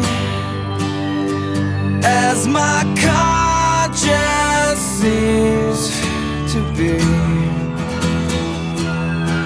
I have hours only lonely. My love is vengeance. Behind Blue Eyes par Limp Bizkit. Donc déjà, merci Benoît pour ta proposition. Ça fait deux fois les Limp Bizkit en trois épisodes. C'est au moins deux fois de trop, j'ai envie de dire. déjà, un petit mot sur les Who. Alors moi, j'aime beaucoup les Who. J'aime particulièrement cette chanson. Euh, Il y, a, il y a tout qui me plaît dans cette chanson, que ce soit l'arpège, que ce soit les chœurs, les harmonies vocales, toutes les lignes de guitare. J'aime absolument tout. Et surtout la ligne de basse. Mm. Je trouve qu'elle se démarque un petit peu. Elle n'est pas là juste en instrument d'accompagnement. Elle, propose vraiment quelque chose. Bon, après, c'est les Who, hein, c'est pas des peintres, clairement. Et en plus, la deuxième partie, c'est presque une deuxième chanson avec, euh, voilà, euh, un côté très très rock où on a enfin la batterie de Kiss Moon, ce qui est pas rien. Vraiment, c'est une super chanson, euh, Behind Blue Eyes. Et pour moi, les Who, ça fait partie des groupes très très difficiles à reprendre. Donc clairement, faut s'accrocher.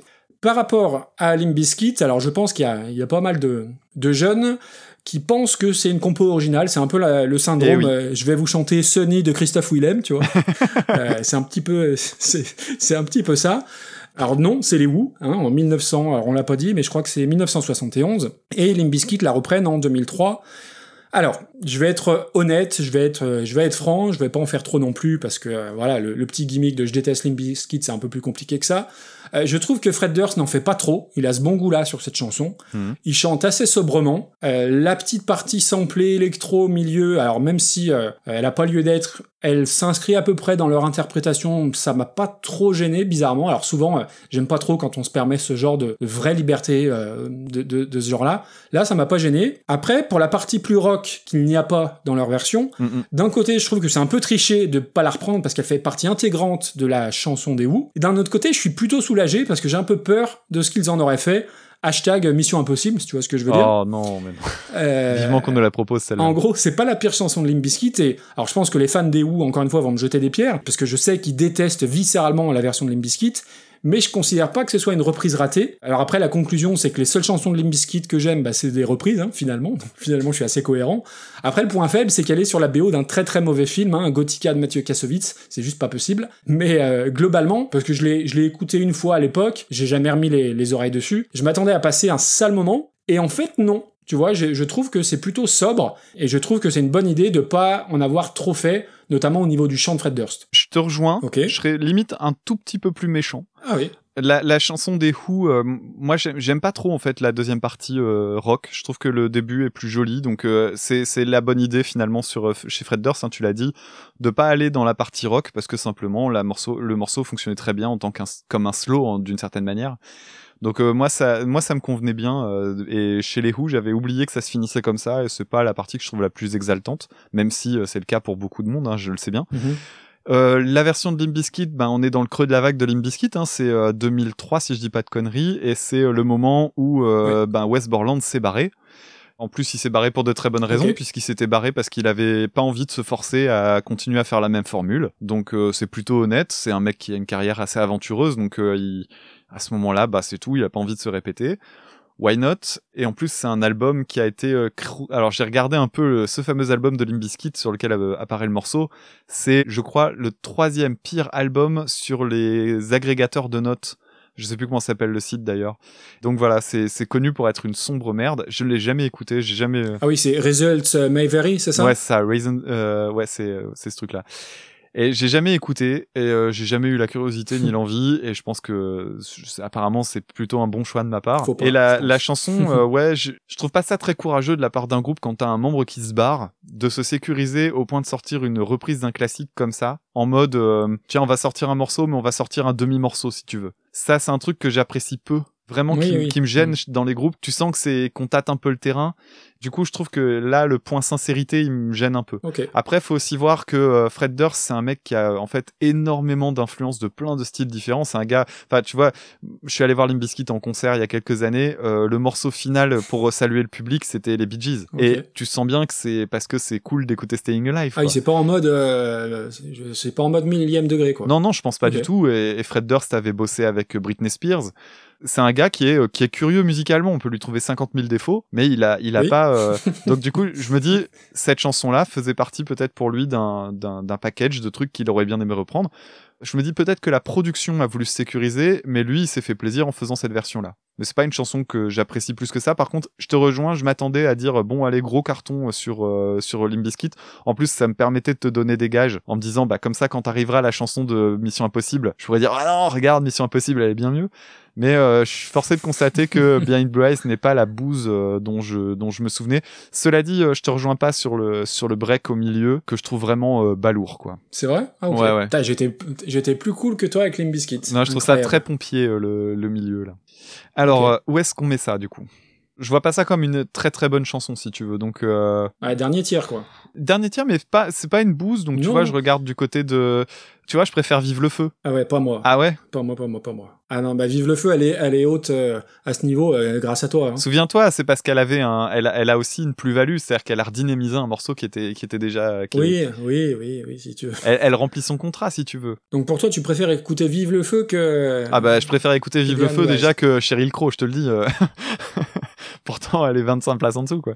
Après, tu peux me proposer un truc. Hein. Moi, je, moi, j'aurais vu entre Vive le feu et Bohemian Rhapsody. Oui, je la vois oui, même peut-être en dessous de Bohemian Rhapsody pour un truc tout con, c'est que Bohemian Rhapsody, ils avaient quand même eu le- la force de ne pas complètement foirer un morceau sur lequel on les attendait Ouais, vraiment. cool. euh, Ouais. Donc je la vois juste en dessous à la limite. En plus, à titre classique. euh, Ok, oui, au-dessus de Maniac, en dessous de Bohemian Rhapsody, au-dessus de Maniac. Donc en 20, euh, 26e, je trouve ça Ouais. pas trop mal. Ce qui est une très très bonne place pour euh, un morceau dont on aurait pu attendre qu'il se fasse euh, bien cartonner. Ouais, mais je sais que les, enfin, les fans des Who la détestent littéralement. Moi, Ah oui. j'ai pas trouvé ça, j'ai pas trouvé ça si pire, quoi. Et t'as raison sur un truc, c'est qu'elle est effectivement vue comme une reprise euh, qui est euh, considérée comme, un, comme une chanson originale. Eh ben oui. Pour la petite anecdote, je me souviens la première fois qu'on était entré en contact, euh, c'était parce que je voulais faire, un, on voulait faire une, euh, un épisode sur les reprises dont on oublie qu'elles sont en fait des reprises. Exactement, c'est vrai, c'est vrai, c'est vrai. Et ben en fait, c'est un peu une façon de parasiter le truc. Bon, bah très bien. Après, si ça a permis à des, des plus jeunes d'écouter les Who, je me dis que c'est plutôt pas mal. Va pas trop sur ce terrain, sûr, je vais en reparler après. C'est vrai Ok. J'ai j'ai un Ah oui, sujet à aborder là-dessus justement.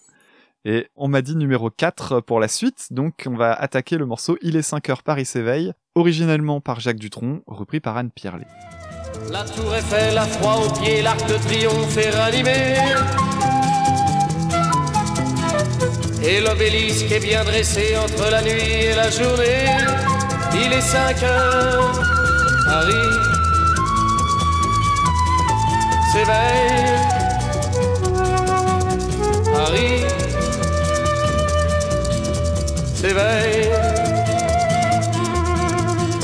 Les journaux sont imprimés, les ouvriers sont déprimés.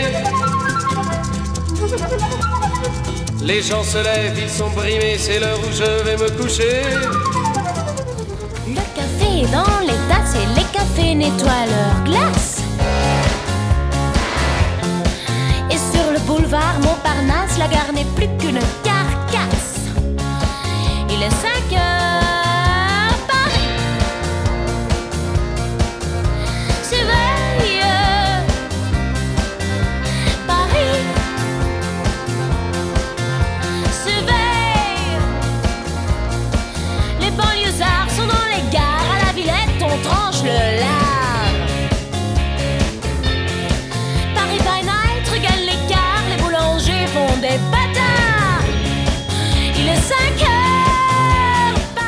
Alors, il est 5 heures, Paris s'éveille. Donc, un petit mot sur la version de Jacques Dutronc. Alors, je connais pas tout ce qu'a fait Dutronc, mais euh, j'aime assez euh, le peu que je connais, le côté dandy séducteur. Alors, j'enfonce plein de portes ouvertes, on est bien d'accord. Mais je trouve qu'il y a des vrais, il y a des vraies chouettes chansons dans son répertoire.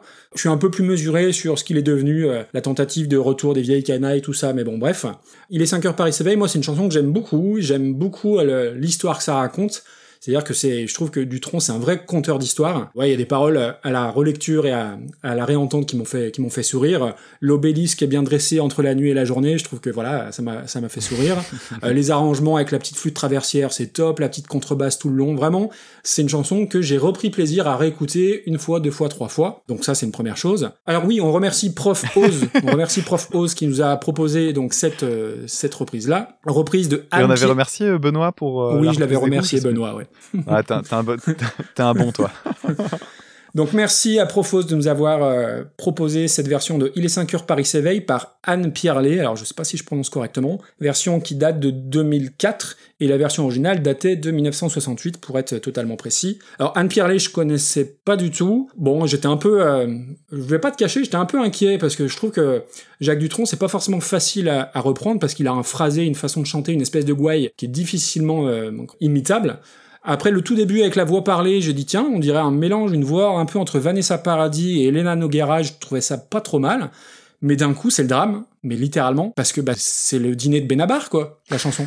C'est cette façon. Non, mais euh, vraiment, je me dis, mais qu'est-ce que c'est que ce, qu'est-ce que c'est que ce bordel? C'est le dîner de Benabar, alors avec le côté, les intonations très, euh, les stripteaseuses sont rhabillées. Enfin, au début, je me dis, attends, mais c'est quoi? C'est une parodie? On se moque? Que- Comment ça se passe là? Vraiment, ça ressemble à toutes ces chansons de cette nouvelle scène française au début des années 2000, les Benabar, de l'Herme et, et Tutti Quanti là que, que j'aime pas du tout. Elle chante vraiment pas, ce qui est dommage parce qu'on sent que la minette elle a de la voix, mais j'ai trouvé ça mais d'un désagréable.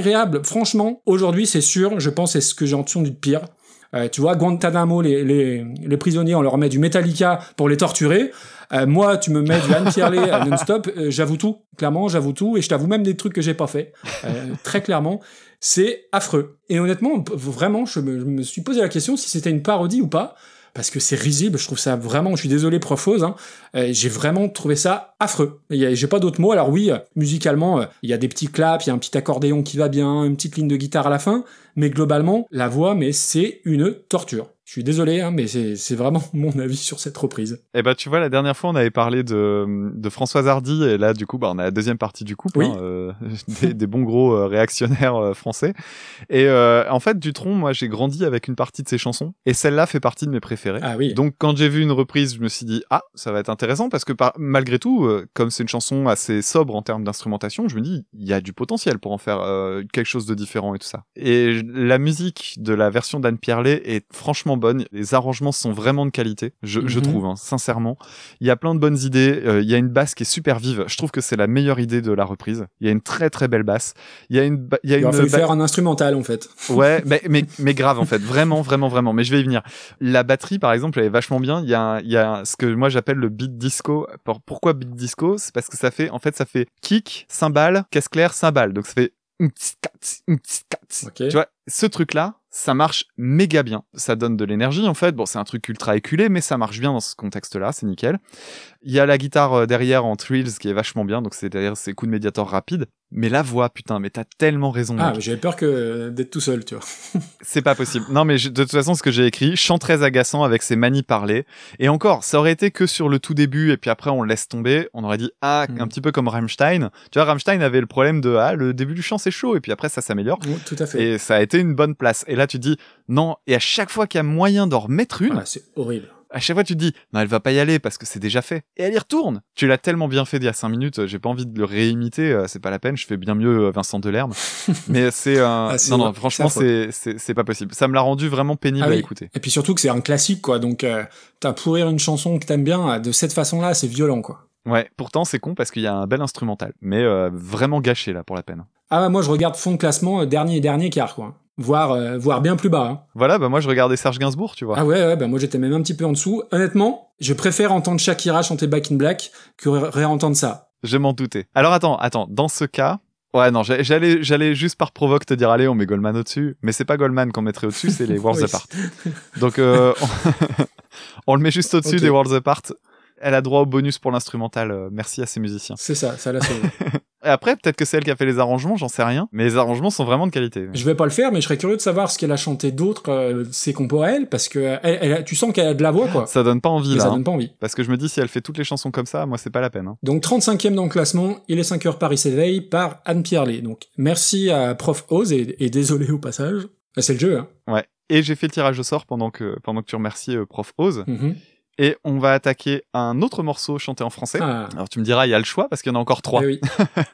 On va attaquer le morceau On écrit sur les murs, à la base par Demis Roussos en 1990, repris par les fameux Kids United. The fucking Kids United. Et je pense que ce sera le morceau le plus emblématique de la question des Kids United et je pense qu'on pourra officiellement fermer les propositions des Kids United derrière cette chanson-là. oui, je suis assez d'accord. pour tout changer. Mélangeons dans un refrain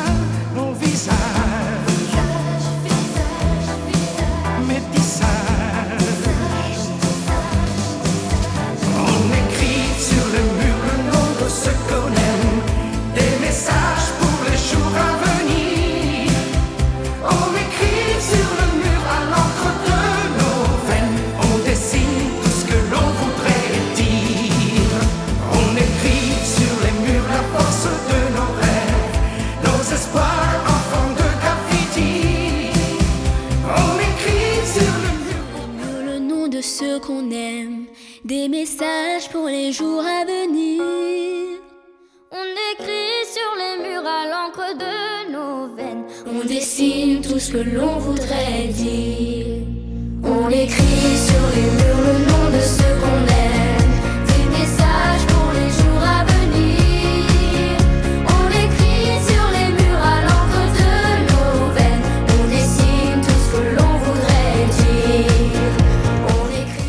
Déjà, je vais penser à remercier parce que on vient de le faire, donc du coup ça me, revient en tête plus vite. Et puis c'est un copain pour la peine. Non pas que les autres soient pas des copains, pardon à vous. hein.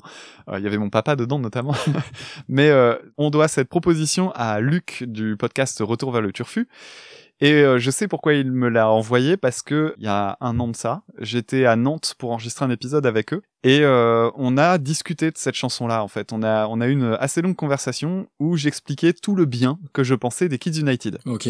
Et ça, sans aucune ironie. Je vais, je vais développer. Alors déjà, Demis Roussos, commençons par ça. Demis Roussos, euh, c'est le chanteur qui est malheureusement aujourd'hui pour les gens de ma génération davantage connu à cause d'une blague des inconnus, à savoir euh, quel est l'animal poilu le plus, le plus proche de l'homme, réponse Demis Roussos dans Télémagouille. J'avais oublié, figure-toi. Voilà, donc euh, c'était mon premier rapport à Demis Roussos. Ensuite, il est vu comme un chanteur ringard parce qu'il chante euh, Quand je t'aime, euh, je c'est quoi Quand je t'aime J'ai l'impression d'être un roi. ouais. Voilà, la rivière au delta, prisonnier volontaire. Ah et, et j'adore cette chanson. J'adore euh, j'adore la chanson Quand je t'aime de Demis Roussos et sans aucune ironie. J'adore cette Ah chanson. oui. Oh putain. Ouais. Je quitte le plateau. Et, et, et le on écrit sur les murs, eh ben, je trouve que c'est une chanson qui a un refrain en béton armé. Je trouve vraiment que la, la ligne de chant, euh, la, la mélodie et tout, c'est nickel. C'est vraiment super joli. Et je trouve du coup que la chanson de Demis Rousseau, c'est une bonne chanson, très datée, un peu kitsch, enfin même pas un peu kitsch, carrément kitsch, Ah oui, mais euh, qui du coup est, reste une bonne chanson à mon sens. La reprise des Kids United, ben on entre dans une autre catégorie quand même. Alors déjà, euh, passons sur le fait que la reprise des Kids United a été vue je sais plus combien de dizaines de millions de fois sur euh, YouTube, qui, ce qui Mhm. prouve son succès. Je crois que c'est le plus gros succès des Kids United d'ailleurs. Et c'est une reprise qui manque de toute la finesse qu'on peut imaginer. C'est-à-dire que euh, on parlait de, de défauts de chant tout à l'heure avec Maria Carré, les défauts de chant, c'est-à-dire faire des déjà quand t'as Ouais. 30 ans ça fait chier, mais quand c'est fait par des gamins de 9-10 ans, c'est fou mais ça me ça me donne de l'urticaire, c'est presque une réaction physique. Je, je, pourtant, putain, je suis un instit, je vais dire un truc épouvantable. Franchement, ça me donne envie de les, de les baïonner, les gosses. Il y a une qualité euh, dont les enfants ont absolument besoin, c'est l'humilité. Et ce genre de chant me donne juste l'impression de voir juste des petits gamins qui se la pètent. Ils me sortent par les yeux. Et bref, c'est un truc vraiment, ils me foutent de l'urticaire. L'instrumental derrière, c'est euh, le degré zéro de l'originalité et tu remets le hum, hum, hum, à tous les temps, c'est imblairable. Oui. euh, Mais il y a une grande qualité à ce morceau, il faut le reconnaître, et c'est tout le sujet que j'ai eu comme conversation avec Luc. Je trouve que les Kids United sont un truc super important en réalité musicalement. C'est qu'en fait, ils créent des ponts entre les générations. Et là-dessus, moi, je suis catégorique pour l'avoir vécu au quotidien avec les élèves. Puisque bon, pour ceux qui ne le sauraient pas, je suis enseignant en CM1, CM2 depuis une dizaine d'années. Je travaille en plus en REP+, donc c'est pas des enfants qui sont euh, forcément confrontés beaucoup à la culture populaire traditionnelle française, genre euh, Dutronc dont on parlait il y a deux minutes. euh, je suis certain que les gamins n'ont jamais entendu parler de lui. Et en fait, là, on se retrouve dans cette situation où quand moi j'avais envie de faire chanter à mes élèves, notamment je me souviens à deux ans de ça, on voulait avec mon collègue euh, leur faire chanter la chanson La tendresse de Bourville, qui est une chanson euh, superbe. Et on s'est dit, ça va être chaud parce que ils vont voir une chanson un peu datée et, et puis en plus c'est une chanson d'amour. Alors c'est pas évident mais on va les sensibiliser à l'intérêt du texte et tout et tout. Et là on leur fait écouter ils font euh, ah mais oui les Kids United ils l'ont refaite elle est bien cette chanson et là tu fais banco banco et le mieux là-dedans c'est qu'après tu leur fais écouter la chanson de Bourville et les gamins sont contents parce qu'ils découvrent un autre truc ils ont une, une espèce de validation si tu veux. En plus, ça leur donne presque une deuxième, un- un- une qualité supplémentaire. C'est genre, Eh oui. ah et en plus c'est une chanson que même le prof il aime bien parce qu'elle a été reprise autrement et tout et du coup c'est c'est genre tu vois il y a vraiment un truc qui se passe à ce moment-là et je trouve que là-dessus les Kids United on peut trouver tous les défauts en termes de production. Pareil je trouve que je pense pas que ce soit une démarche très honnête hein, ça pue la production TF1 à plein nez. C'est un truc, c'est fait pour vendre du papier, pour vendre des, pour vendre des disques à des gens qui achètent aucun CD à part les Kids United et les Enfoirés une Ouais. fois par an. Quand même. Donc c'est vraiment de la musique de merde que t'écoutes euh, pendant euh, trois mois parce que ça passe en boucle à la radio et après c'est des trucs que tu retrouves à 40 centimes dans tous les Easy Cash de France. Donc c'est c'est vraiment de la merde musicalement, mais je trouve que c'est intéressant et je trouve que avoir repris en plus les morceaux qu'ils choisissent, c'est des morceaux vraiment étonnants. Tu pourrais t'attendre à ce qu'ils reprennent que du Goldman ou du Cabrel et tout, mais non, ils vont reprendre une chanson de Demis Rousseau, c'est une chanson de Bourville Oui, quoi. je suis d'accord. Moi, rien que pour ça, je me dis les Kids United ont le mérite d'exister, même si j'aime pas, c'est pas du tout ma cam, et je pense que ça ira pas bien haut dans le classement. Malgré tout, je trouve que c'est un... c'est bien que ça existe. Ok, bon. Ah, tu vois, on va, on va se rejoindre sur certains points. Alors déjà, on va revenir sur Demis Roussos. Ça va être le point 45 tours des parents, puisque mes parents, le fameux 45 tours quand je t'aime, eh ben, ils l'ont acheté, tu vois. Ah. Et, euh, enfin, Ils avaient du goût, tes parents. Ils avaient des goûts, c'est surtout, ouais, pas là-dessus en l'occurrence, mais surtout qu'ils avaient bah, les Aphrodite Child, euh, Rain and Tears, le groupe donc de un peu pop progressive, on va dire, hein, de Demis Rousseau avec, avec Vangelis. Ouais. Euh, donc du coup, c'est cet héritage-là. Donc après, on écrit sur les murs, on avait eu le 45 tours aussi. Et alors, tu vois, on va se rejoindre. Effectivement, c'est une très bonne chanson. Le refrain, il déchire, on est bien d'accord. Par contre, la, la production, les chœurs, les claviers, l'espèce de cornemuse à un moment, mais ça sonne mais daté, mais c'est, mais je pense que même en 89 quand c'est sorti, je pense que c'était déjà daté. C'est affreux. Après, en soi, euh, le- je te rejoins, ouais, c'est vraiment, vraiment, c'est pas une mauvaise chanson. Donc après la reprise des Kids United, alors, tu vois, c'est assez drôle tout ce que tu m'as dit. Euh, Alors toi, t'as l'expérience d'être euh, d'être un stit. Moi, j'ai l'expérience d'avoir un, un garçon de 9 ans qui a l'album des, des Kids United. Euh, donc déjà, si mon fils va écouter le podcast, je peux pas en dire trop du mal. Plus sérieusement, et ça m'a rappelé une anecdote où bah, sur l'album des, des Kids United, tu l'as dit, il y avait Bourville, il y avait des Miss Roussos et il y avait Imagine de John Lennon. Et donc un jour, donc j'écoute un album de John Lennon et il y a Imagine qui passe. Il me dit ah mais oui, euh, c'est une reprise des c'est une reprise euh, des Kids United. Je fais ah oui attends, on va reprendre les choses dans l'ordre. Donc bref, ça m'a rappelé ça. Donc déjà rien que pour ça, merci à Luc euh, de m'avoir rappelé ce petit moment sympa. Après, il faut bien dire ce qui est cette chanson là et de cette façon là, elle a une faculté à te rester dans la tête. Ah oui, c'est Euh, épouvantable. hein. c'est limite criminel à, à ce point-là. Tu vois, je l'ai encore eu toute la journée, toute la journée dans la tête. Je l'ai chanté avec mon fils toute la journée. Donc ça, c'est assez fou euh, cette façon de, faire. Et, oui, ça sent la prod TF1 euh, à plein nez. Ça, euh, ça, je te rejoins. Alors moi, c'est difficile d'en dire du mal quand même dans le sens où c'est bien foutu pour le public que ça vise, j'entends. Alors les gamins chantent bien, sauf la deuxième à chanter, la gamine, j'ai envie de la gifler, je te rejoins sur le côté euh, trop de manières et trop de vibes, déjà à 8-9 ans, mais c'est insupportable. Euh, Là-dessus, on est tout à fait d'accord, on est tout à fait raccord. Après, le texte véhicule des trucs plutôt sains, donc Ouais. même si c'est pas euh, le genre de truc que j'écoute euh, moi, ça me pose pas de problème que mon gamin écoute ça. Tu vois ce que je veux dire? C'est honnêtement, je préfère ça à plein plein d'autres trucs qui, qui sortent. Mhm. D'ailleurs, moi, je fais assez attention à ce que mes garçons écoutent. hein. J'ai un garçon de 9 ans et un garçon de 6 ans. Donc, les Kids United, ça me pose pas de problème.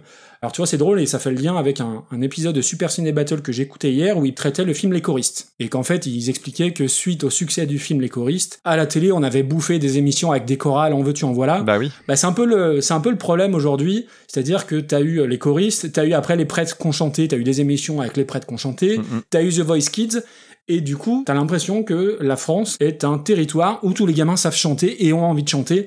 Et ça, clairement, ça me gonfle. Je trouve qu'il n'y a pas de place à la nuance, c'est vraiment euh, ultra formaté, c'est du TF1, donc là-dessus, je te rejoins aussi. Et je comprends que ça marche sur les gamins, parce que moi, je l'ai eu en tête, littéralement, toute la journée, mais voilà, c'est, bah, la preuve, hein, c'est efficace pour le, pour le public visé.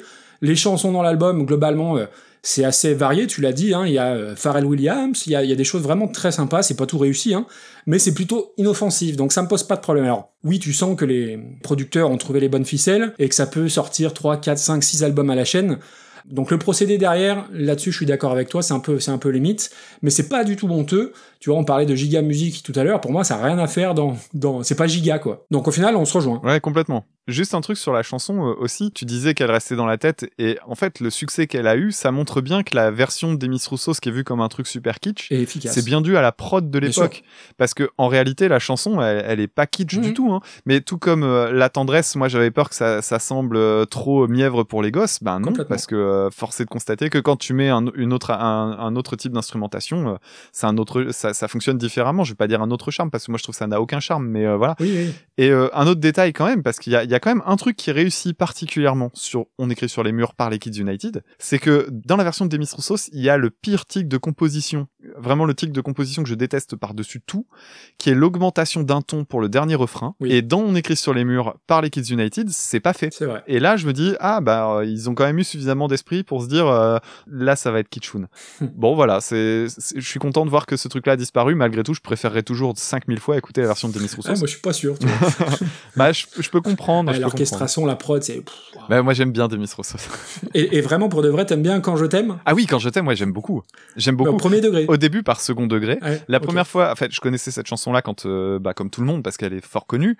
Un jour, j'ai vu euh, Christophe Godin, donc euh, guitariste très très très technique, Mhm. faire une blague sur scène où il reprenait Quand je t'aime, d'abord en faisant du sweeping à toute vitesse, puis après en faisant une version greencore, donc en mode vraiment Ah oui. C'est- et c'était et ça m'avait fait vraiment marrer. Sauf que juste après, je dis ah, faudrait que je réécoute cette chanson. Et en la réécoutant, je me disais putain c'est kitsch mais c'est bon.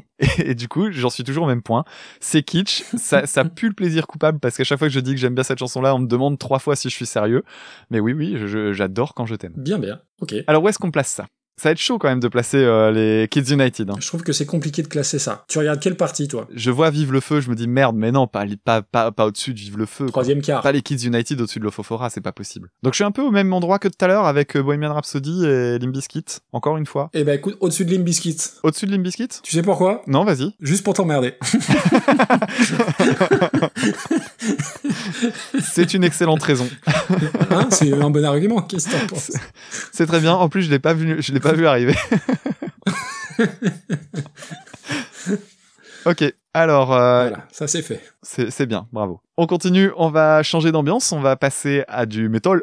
On va s'intéresser au morceau Am I Evil par euh, Metallica, qui est à l'origine un titre de Diamond Head. Donc sorti en 80 par Diamond Head et sorti en 84 par Metallica. En, je crois que c'était un titre bonus sur euh, sur l'album Kill 'Em All et puis après c'est reparu par la suite sur l'album Garage Incorporated. seven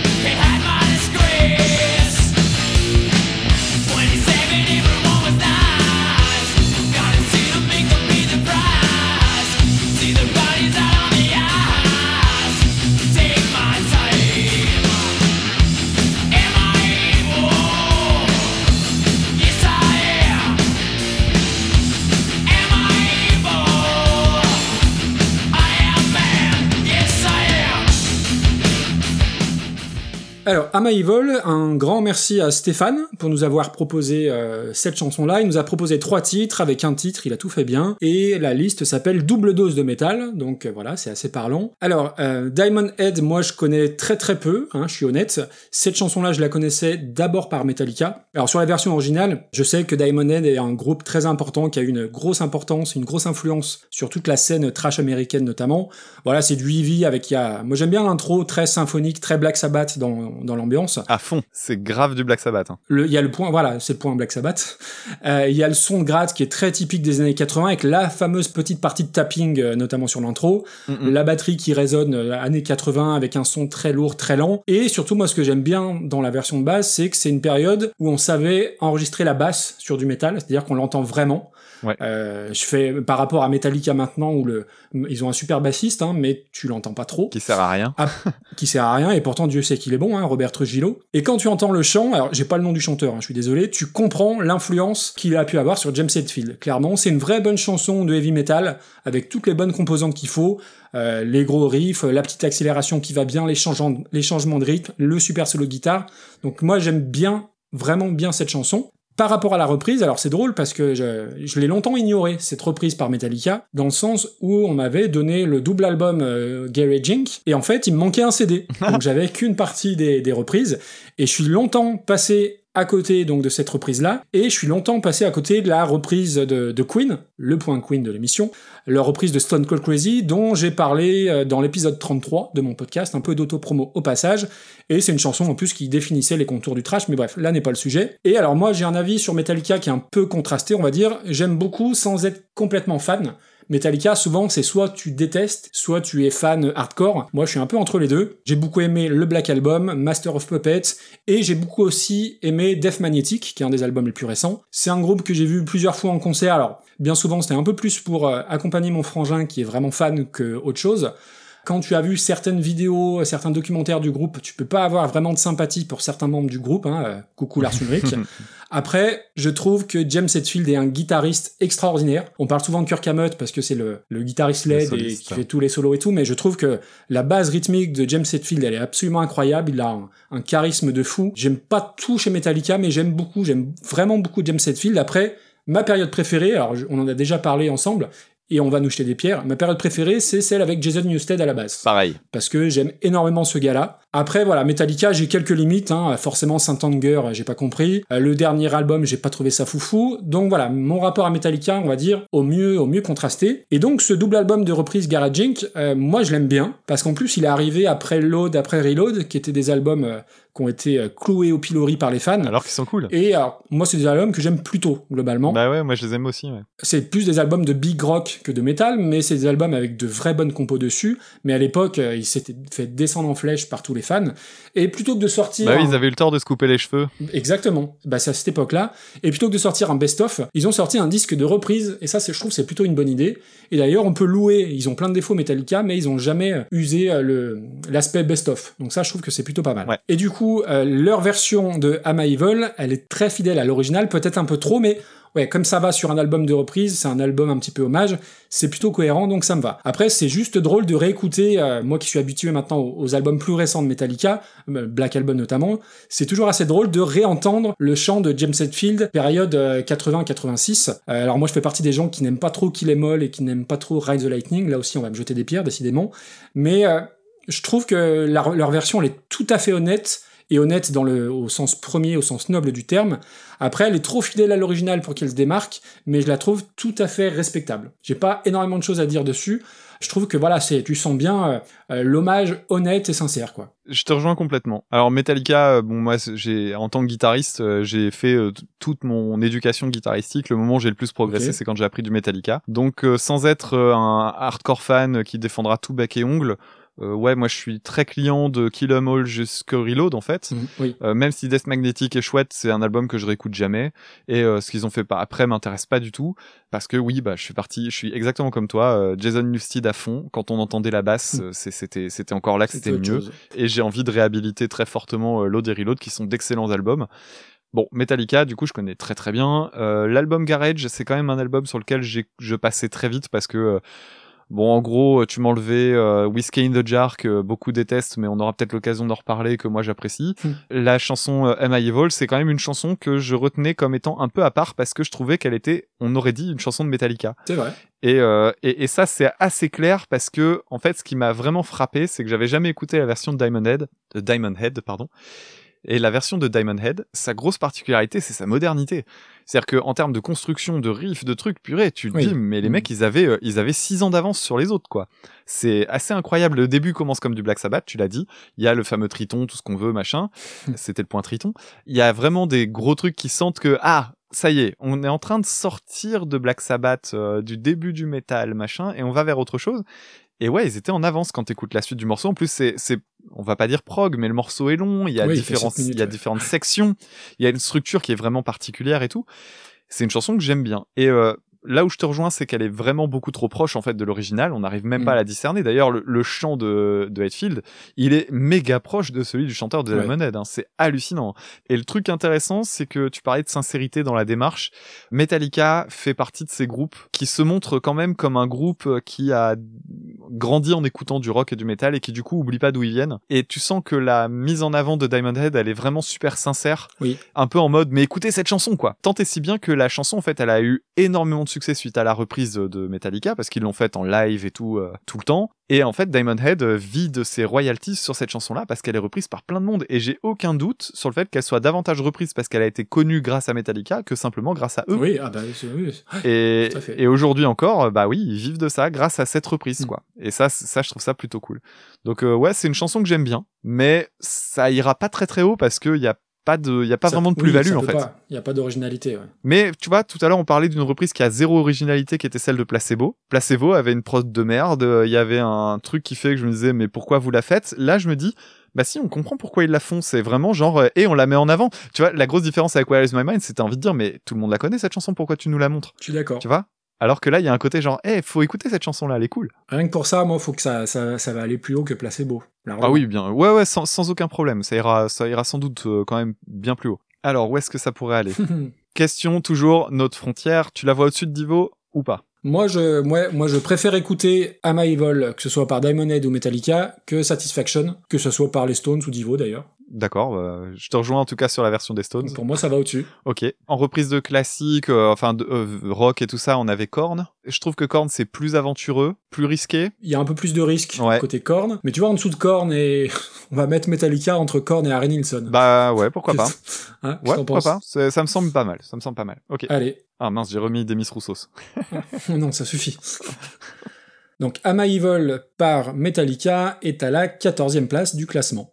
C'est quand même pas mal, dans le top 15. Merci Stéphane. Merci beaucoup Stéphane. Et on va continuer, on a encore euh, deux reprises à traiter. Et pas des moindres. Et on est, on est très bavard, dis donc. Bah écoute, j'ai envie de fonctionner différemment pour celle-là. Plutôt que de laisser euh, aller le hasard, moi je propose qu'on garde... euh, La première pour la fin. C'est ça que t'allais dire? Ouais. Eh ben oui, ça me va. On fait ça. Donc on attaque la chanson euh, numéro 2 dans ce qui nous restait, à savoir les... la chanson Aux Champs-Élysées, à l'origine de Joe Dassin, enfin par Joe Dassin, reprise par NoFX en 1987. Au matin, alors je t'ai accompagné, on a chanté, on a dansé, et l'on n'a même pas pensé à s'embrasser.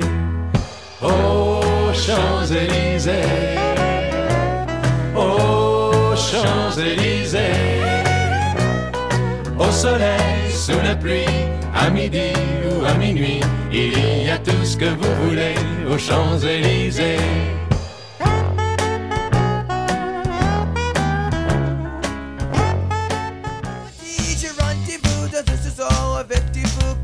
Que vive la guitare à la main ce soir matin.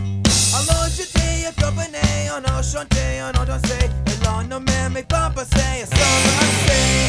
Oh, Champs-Élysées,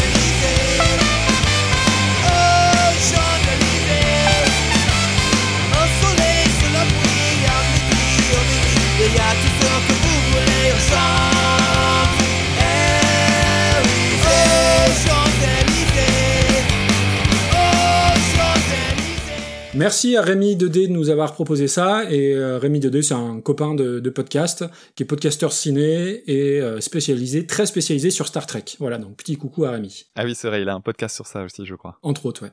Alors, les Champs-Élysées de Joe Dassin. Alors, tu vois, c'est drôle, j'en parlais dans mon dernier épisode où j'évoquais euh, Joe Dassin repris par Iggy Pop. Donc, c'est un autre, euh, une autre ambiance, un autre genre. Alors, sur Joe Dassin, j'ai pas grand chose à dire, j'ai jamais été fan. Euh, je trouve ça me fait penser un peu aux, tu sais, les Sacha Distel, les Gérard Lenormand, ces espèces de chanteurs qui ont toujours l'air un peu hébétés, un peu aéris, un peu les, en mode idiot du village. J'ai pas d'affect particulier. Euh, la chanson, elle est un peu bébête, un peu naïve. Ici, un truc que je retiens, c'est les cuivres que je trouve euh, que je trouve sympathique. Mm, Voilà, pour moi, ça va pas. Alors, c'est un classique de la chanson française, mais pour moi, voilà, ni pour ni contre. euh, voilà, j'ai pas grand chose à en dire de, de plus. La version de NoFX, j'ai envie de dire que malheureusement, je la connaissais. j'aime pas le, j'aime pas le punk euh, euh, de la fin des années 70. J'aime pas toute cette vague de punk, les Pennywise, NoFX, tous ces trucs-là. Je suis pas client. Bon, j'ai comme tout le monde écouté Smash de Offspring, mais c'est pas tout à fait pareil. Green Day, ça me passe à côté. Mais voilà, déjà, le, le genre, je l'aime pas particulièrement. Après, le chant en français sur les couplets, c'est juste pas possible. Soit tu l'adaptes en anglais, on en reparlera, mais euh, les, défauts de prononciation, euh, un baladé sur l'avenue, c'est c'est inaudible. Enfin, c'est même pas inaudible, je trouve que ça a un petit côté ridicule, euh, c'est très désagréable à l'oreille, je trouve. La seule bonne idée de la chanson, c'est d'avoir gardé les cuivres. Non, alors non, je- j'en rajoute une deuxième, c'est la petite accélération euh, qui va bien avec la batterie, là, tout tout tout tout tout. Ça, ça m'a fait marrer. Après, ça dure deux minutes, donc c'est du punk, hein, on est bien d'accord. Et pour moi, ça devrait pas dépasser le stade du je, déconne avec mes potes, mais de là à y sortir sur un album, c'est beaucoup trop. Vraiment, euh, je, trouve ça désagréable. Alors, ça va pas, euh, c'est pas le pire moment de l'émission. hein. Le pire moment de l'émission, on l'a dit, c'est il est 5 heures, Paris s'éveille. Mais j'ai toujours détesté cette version-là et je changerai pas d'avis là-dessus. Je, je trouve ça inaudible. Voilà, voilà. Alors, à la différence de toi, moi j'aime plutôt bien euh, Jodassin. Je suis pas fan du reste merde. de ce que t'as dit, mais j'aime bien Jodassin. Je trouve qu'il a une voix très voluptueuse en fait, et moi ça me ça me plaît beaucoup. J'aime bien certaines chansons naïves, tu vois, les pains au chocolat. Je trouve ça trop mignon, ça raconte une histoire et tout, c'est beau quoi. Et puis il y avait beaucoup de soins aussi dans la dans la production de sa musique. Euh, moi, j'apprécie vraiment Jodassin. Euh, J'ai découvert ça assez tard. Hein. J'ai découvert ça quand j'avais 25 ans, hein, la carrière de Jodassin. On n'écoutait pas trop ça à la maison, euh, donc pas plus que ce que Ouais. je pouvais entendre à la télé ou à la radio une fois de temps en temps. La chanson de NoFX, je l'ai écoutée quand j'étais dans. Alors, j'ai pas eu de période punk rock parce qu'en fait, j'ai toujours écouté plein de trucs différents, mais j'ai quand même eu le moment. euh, bah, j'ai connu le punk rock euh, dans la période Blink 182 avec Enema of States et tout ça. Donc, j'ai quand même bouffé ma dose de, euh, bah, tu l'as dit, euh, Offspring, Green Day et tout ça, tout ça. Et bon, NoFX, NoFX, on, les a toujours dissociés en disant ouais, mais regarde, ils sont plus true, tu vois, c'est c'est des mecs, ils ont jamais fait de promo, ils sont pas dans la même ambiance, c'est pas du rock and TV machin. Mhm. Peut-être sur la com si vous voulez, mais musicalement, euh, dire que NoFX c'est vachement bien par rapport à à Green Day ou à Blink 182, euh, Ouais. non, non, franchement non. euh, musicalement, c'est pareil. Hein. En plus, il y a les mêmes blagues potaches, il y a le même humour à deux ronds. euh, non, non, c'est c'est vraiment kiff kiff. Hein. Et tant et si bien que j'ai jamais écouté NoFX parce que je voyais pas la plus-value. hein. Et sauf qu'ils avaient pas l'excellent batteur qui est Travis Barker, euh, comme l'avait Blink 182 par exemple. Pour ce qui est de la reprise, donc je l'ai découverte pendant cette période-là et je la trouvais vraiment marrante. Mais, Ouais, mais à 15 ans. mais voilà, c'est ça. J'étais jeune. J'étais jeune et, euh, et c'était rigolo parce que, comme tu disais, euh, je me baladais sur l'avenue. Et en plus de ça, c'est rigolo parce que la, la version aujourd'hui, il la rejoue encore en live. Donc c'est un, c'est un, putain, c'est un running gag qui dure quand même. Et euh, quand il la chante, en fait, on comprend encore moins bien aujourd'hui que ce qu'ils avaient fait sur l'album. Hein. C'est assez ouf. Donc il y a vraiment zéro effort. Et euh, bon, la trompette, elle est jouée apparemment par un des guitaristes. Donc euh, c'est en live, c'est ce que j'ai vu. Et c'est plutôt rigolo de la, fa- de la faire comme ça. Ça c'est plutôt sympa. Mais euh, non, c'est pas une bonne, c'est pas une bonne reprise. Passer le côté curiosité. euh, pff. Exactement comme toi, ça m'a été pénible de la réécouter en fait. Oui, je suis d'accord, ok. Je trouve ça rigolo de me dire ah ouais NoFX a fait une reprise de Champs-Élysées. Ok. Mais après faut aussi se rendre compte que la chanson aux Champs-Élysées c'est une chanson extrêmement célèbre euh, outre-Atlantique. Hein. C'est Mhm. que qu'il la représente en fait c'est pas si étonnant que ça. Hein. C'est un gros succès comme les euh, La Vie en Rose. euh. Ça fait partie des chansons françaises que les ricains connaissent quoi. Ah, donc il n'y a même pas ça pour les sauver. Bah non même pas. C'est même pas genre ah là là Ouais. on est allé chercher un vinyle je sais pas où dans une brocante. Non non c'est c'est un truc très connu aussi donc euh, ils ont repris. Ok. Alors moi je vois ça assez bas. Oui, moi je vois ça très bas aussi. Moi, je regarde Faith et Faith et de Limbiskit et Carnival in Call et j'ai envie de le mettre en dessous de Limbiskit en fait. Ah, moi j'y voyais bien plus bas même. Ah bah on peut même les mettre encore plus bas. hein. On peut leur mettre une punition. Je me marre plus à réécouter quand même ça que Serge Gainsbourg qui est pénible. Bah, hum. quoique, quoique. moi je vois ça entre Foxy Lady et Back in Black. Entre Foxy Lady et Black in Black. Ah, c'est-à-dire que tu la vois même en dessous d'une reprise qui est vraiment euh, f- foirée de des Cure. Ouais, oui, oui. Ouais. Désolé Rémi, hein, mais euh, Champs-Élysées est donc 36e. Et elle est amenée à descendre. hein. 36e sur 40. Et on va terminer avec une reprise euh, qui a été quand même, je pense, comme pour toi, tu l'as confirmé il y a deux minutes, Oh oui. la bonne surprise. Donc c'est plutôt cool, en plus qu'elle arrive en fin de classement comme ça. Une reprise qui nous a été proposée par Chini et qui est une vraie, vraie, vraie euh, surprise, il n'y a pas d'autre mot. À savoir Les copains d'abord de Georges Brassens, repris par un groupe qui s'appelle Asleep at the Wheel. Au moindre coup de Trafalgar, c'est l'amitié qui prenait le quart. C'est elle qui leur montrait le nord, leur montrait le nord. Et quand ils étaient en détresse, que leurs bras lançaient des SES, on aurait dit des sémaphores, les copains d'abord. Au rendez-vous des bons copains, y avait pas souvent de lapin. Quand l'un d'entre eux manquait à bord, c'est qu'il était mort. Oui, mais jamais, au grand jamais, son trou dans l'aune se refermait. Cent ans après qu'aucun de sort, il manquait encore. All through Trafalgar and Titanic, through SOS, we never panic. Turns, one would take the wheel while the others sleep. And over seven seas beyond, you know, we formed the strongest bond on a ship called Friendship First, always Friendship First. We would not miss a rendezvous if one of us did not come through. He must be dead or falling through a hole in the sea. That hole still open, and our tears could not it in a hundred years. Thinking of that friendship first, always friendship first. In life, I've taken many. Commençons par parler un petit peu de Brassens. La chanson Les copains d'abord est, à mon sens, une des meilleures chansons de Brassens. Pour une raison toute conne, c'est que bon, passons sur les paroles qui sont super. C'est une chanson qui a, en plus de ça, une super mélodie de chant, des beaux arrangements, avec cette espèce de trompette faite à la bouche, euh, ce genre de truc. C'est bourré de bonnes idées. On parlait de, chan- de chansons un petit peu naïves tout à l'heure. On est juste Ah oui. un poil au-dessus. Ça pourrait être naïf, mais ça l'est pas. Et c'est juste méga beau. Euh, Il y a des paroles en béton. C'est, enfin, bref, ça fait vraiment partie du top de Brassens. Et d'ailleurs, ça me fait partie aussi des chansons pour lesquelles, quand on me dit, ouais, mais Brassens, c'est euh, toum ta toum ta toum Ah oui. Je vais dire, non, non, non, Brassens, il y a tellement d'autres choses. Et cette chanson-là fait partie des chansons qui peuvent permettre de contredire le côté, regardez, Brassens, c'est, c'est juste une pompe à la guitare. Non, il y a des trucs super intéressants chez Brassens et celle-là en fait partie. Donc Les copains d'abord, c'est une de mes chansons préférées de Brassens. Pas ma préférée, mais une de mes préférées. Quand on me propose une chanson comme celle-là et que je vois que c'est repris sur un album de cover de Brassens fait aux États-Unis avec des groupes de rock, de punk rock, de pop rock, euh, enfin bref, T'as eu peur. je me dis où ça pue, ouais ça pue, ça pue.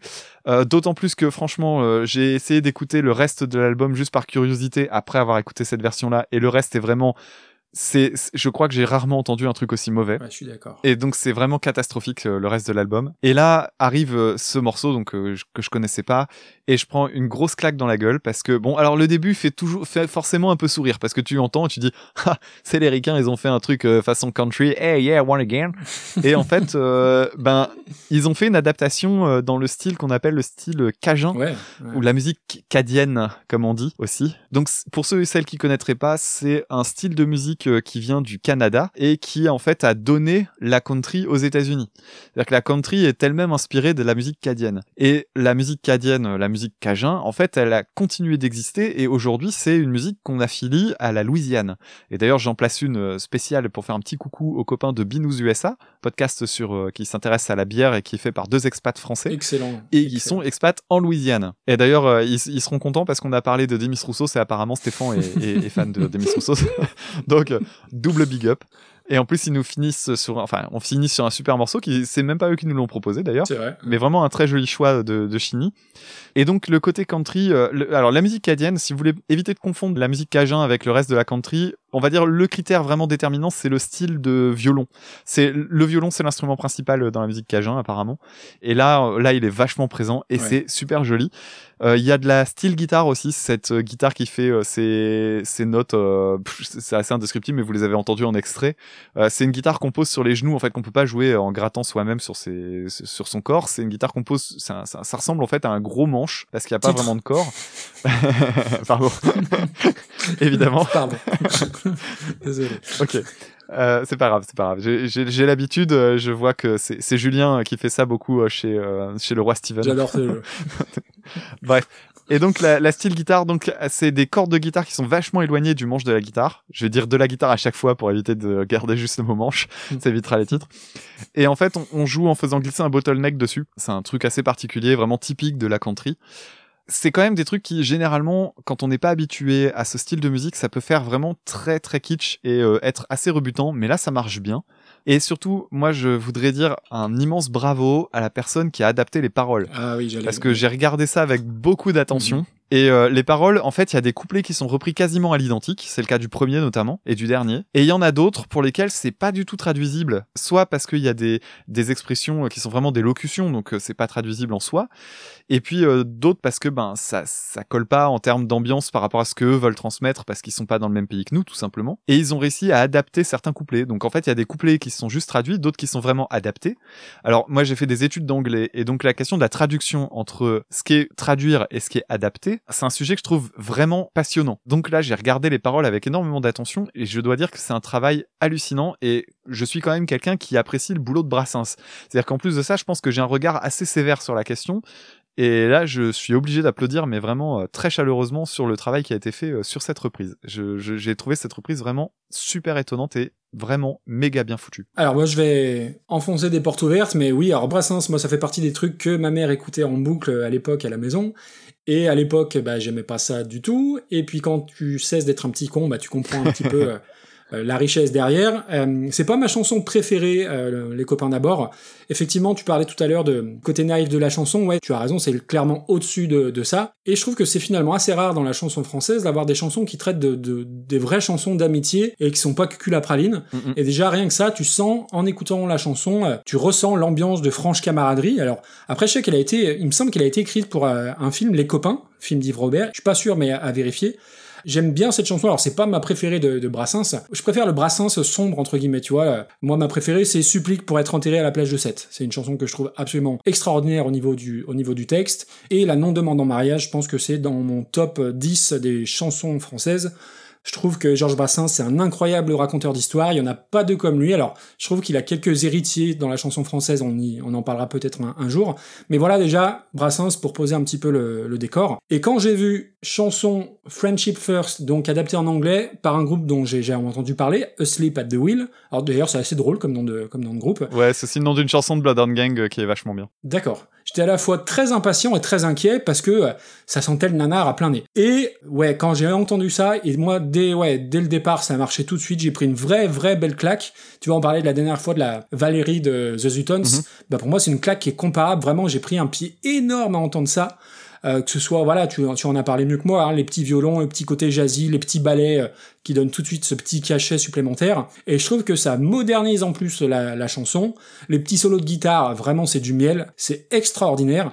Et tu vois, tout à l'heure, on parlait de euh, la reprise de NoFX de Joe Dassin. Là, t'as l'intelligence des paroles, parce qu'ils sont, ils ont, tu l'as dit, ils ne se sont pas contentés de juste traduire, mais ils ont vraiment adapté, c'est une véritable adaptation, donc je pense que ça a été très très compliqué, mais la phrase euh, au moindre coup de Trafalgar, c'est l'amitié qui prenait le quart, ça devient All through Trafalgar and Titanic, through SOS, we never panicked. Je trouve ça génial, c'est une super trouvaille. Et c'est, alors, euh, je, je savais pas qu'il y avait des albums hommages à Georges Brassens en langue anglaise, mais cette chanson-là, putain, ça a été vraiment un gros gros kiff. Alors après, oui, au début, je me dis tiens, est-ce que ça, peut-être que tout l'album va être comme ça? Et j'ai écouté euh, chanson pour l'Auvergnat façon un peu R&B et j'ai vite déchanté. mais vraiment, ça a été une énorme surprise. Franchement, Chini, merci beaucoup. Et tu vois, c'est pour ce genre de truc-là que j'aime faire ce podcast et que j'aime faire le podcast de manière générale, c'est apprendre des choses. Et là, putain, ça m'a donné le smile, mais vraiment, ça a été extraordinaire. J'ai adoré, littéralement, j'ai pas d'autres d'autres mots. T'en as parlé mieux que moi, la musique cajun, tout ça. Vraiment super, super moment. Et encore, il y a un autre truc euh, dont on n'a pas parlé, c'est la voix du chanteur. Il a, il a une voix, mais tellement belle. Ah oui, oui, oui. Tellement belle. Dès les premiers mots, euh, t'es t'es cueilli, quoi. Complètement. C'est une voix super grave et tout, c'est superbe. Et en plus, pour la petite histoire, ça a été la première qu'on nous a proposée pour cet épisode-là, donc la première que j'ai écoutée euh, de la liste. Donc du coup, ça partait très très bien, j'étais très content. Après, t'es tombé sur Maria Carré. Oula, ouais. et Anne Pierlet. C'est ça. Ah tiens, juste, j'allais, j'allais te demander tes chansons préférées, mais tu l'as fait, alors du coup, il n'y a pas de raison, je vais caser les miennes. Bien sûr. Mes deux chansons préférées de Brassens, au cas où ça intéresserait des gens. Et puis même sinon, c'est pour toi, parce que c'est cadeau, c'est comme ça. c'est euh, Les Passantes, qui n'est pas un texte de Brassens, d'ailleurs, c'est une poésie de Antoine Paul, si je dis pas de bêtises.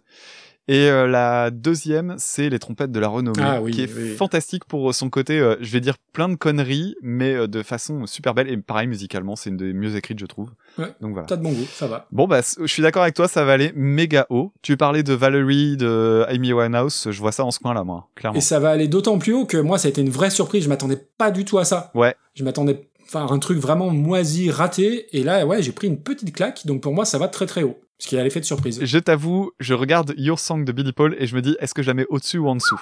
Bah après, c'est cohérent parce que juste en dessous, tu as Valerie par Amy Winehouse. Ouais. Ouais, écoute, entre Your Song et Valérie, moi je trouve que c'est pas un scandale. Hein. Bah ouais, je trouve aussi. Euh, ça, ça permettra peut-être même de la mettre en avant d'une certaine manière, parce que ça Ouais. mérite d'être d'être découvert ça. hein.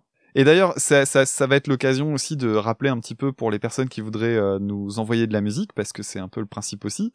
Euh, on a sur la liste euh, qu'on a, j'ai, il y a pas mal de choses qu'on connaît déjà. Il y a, alors.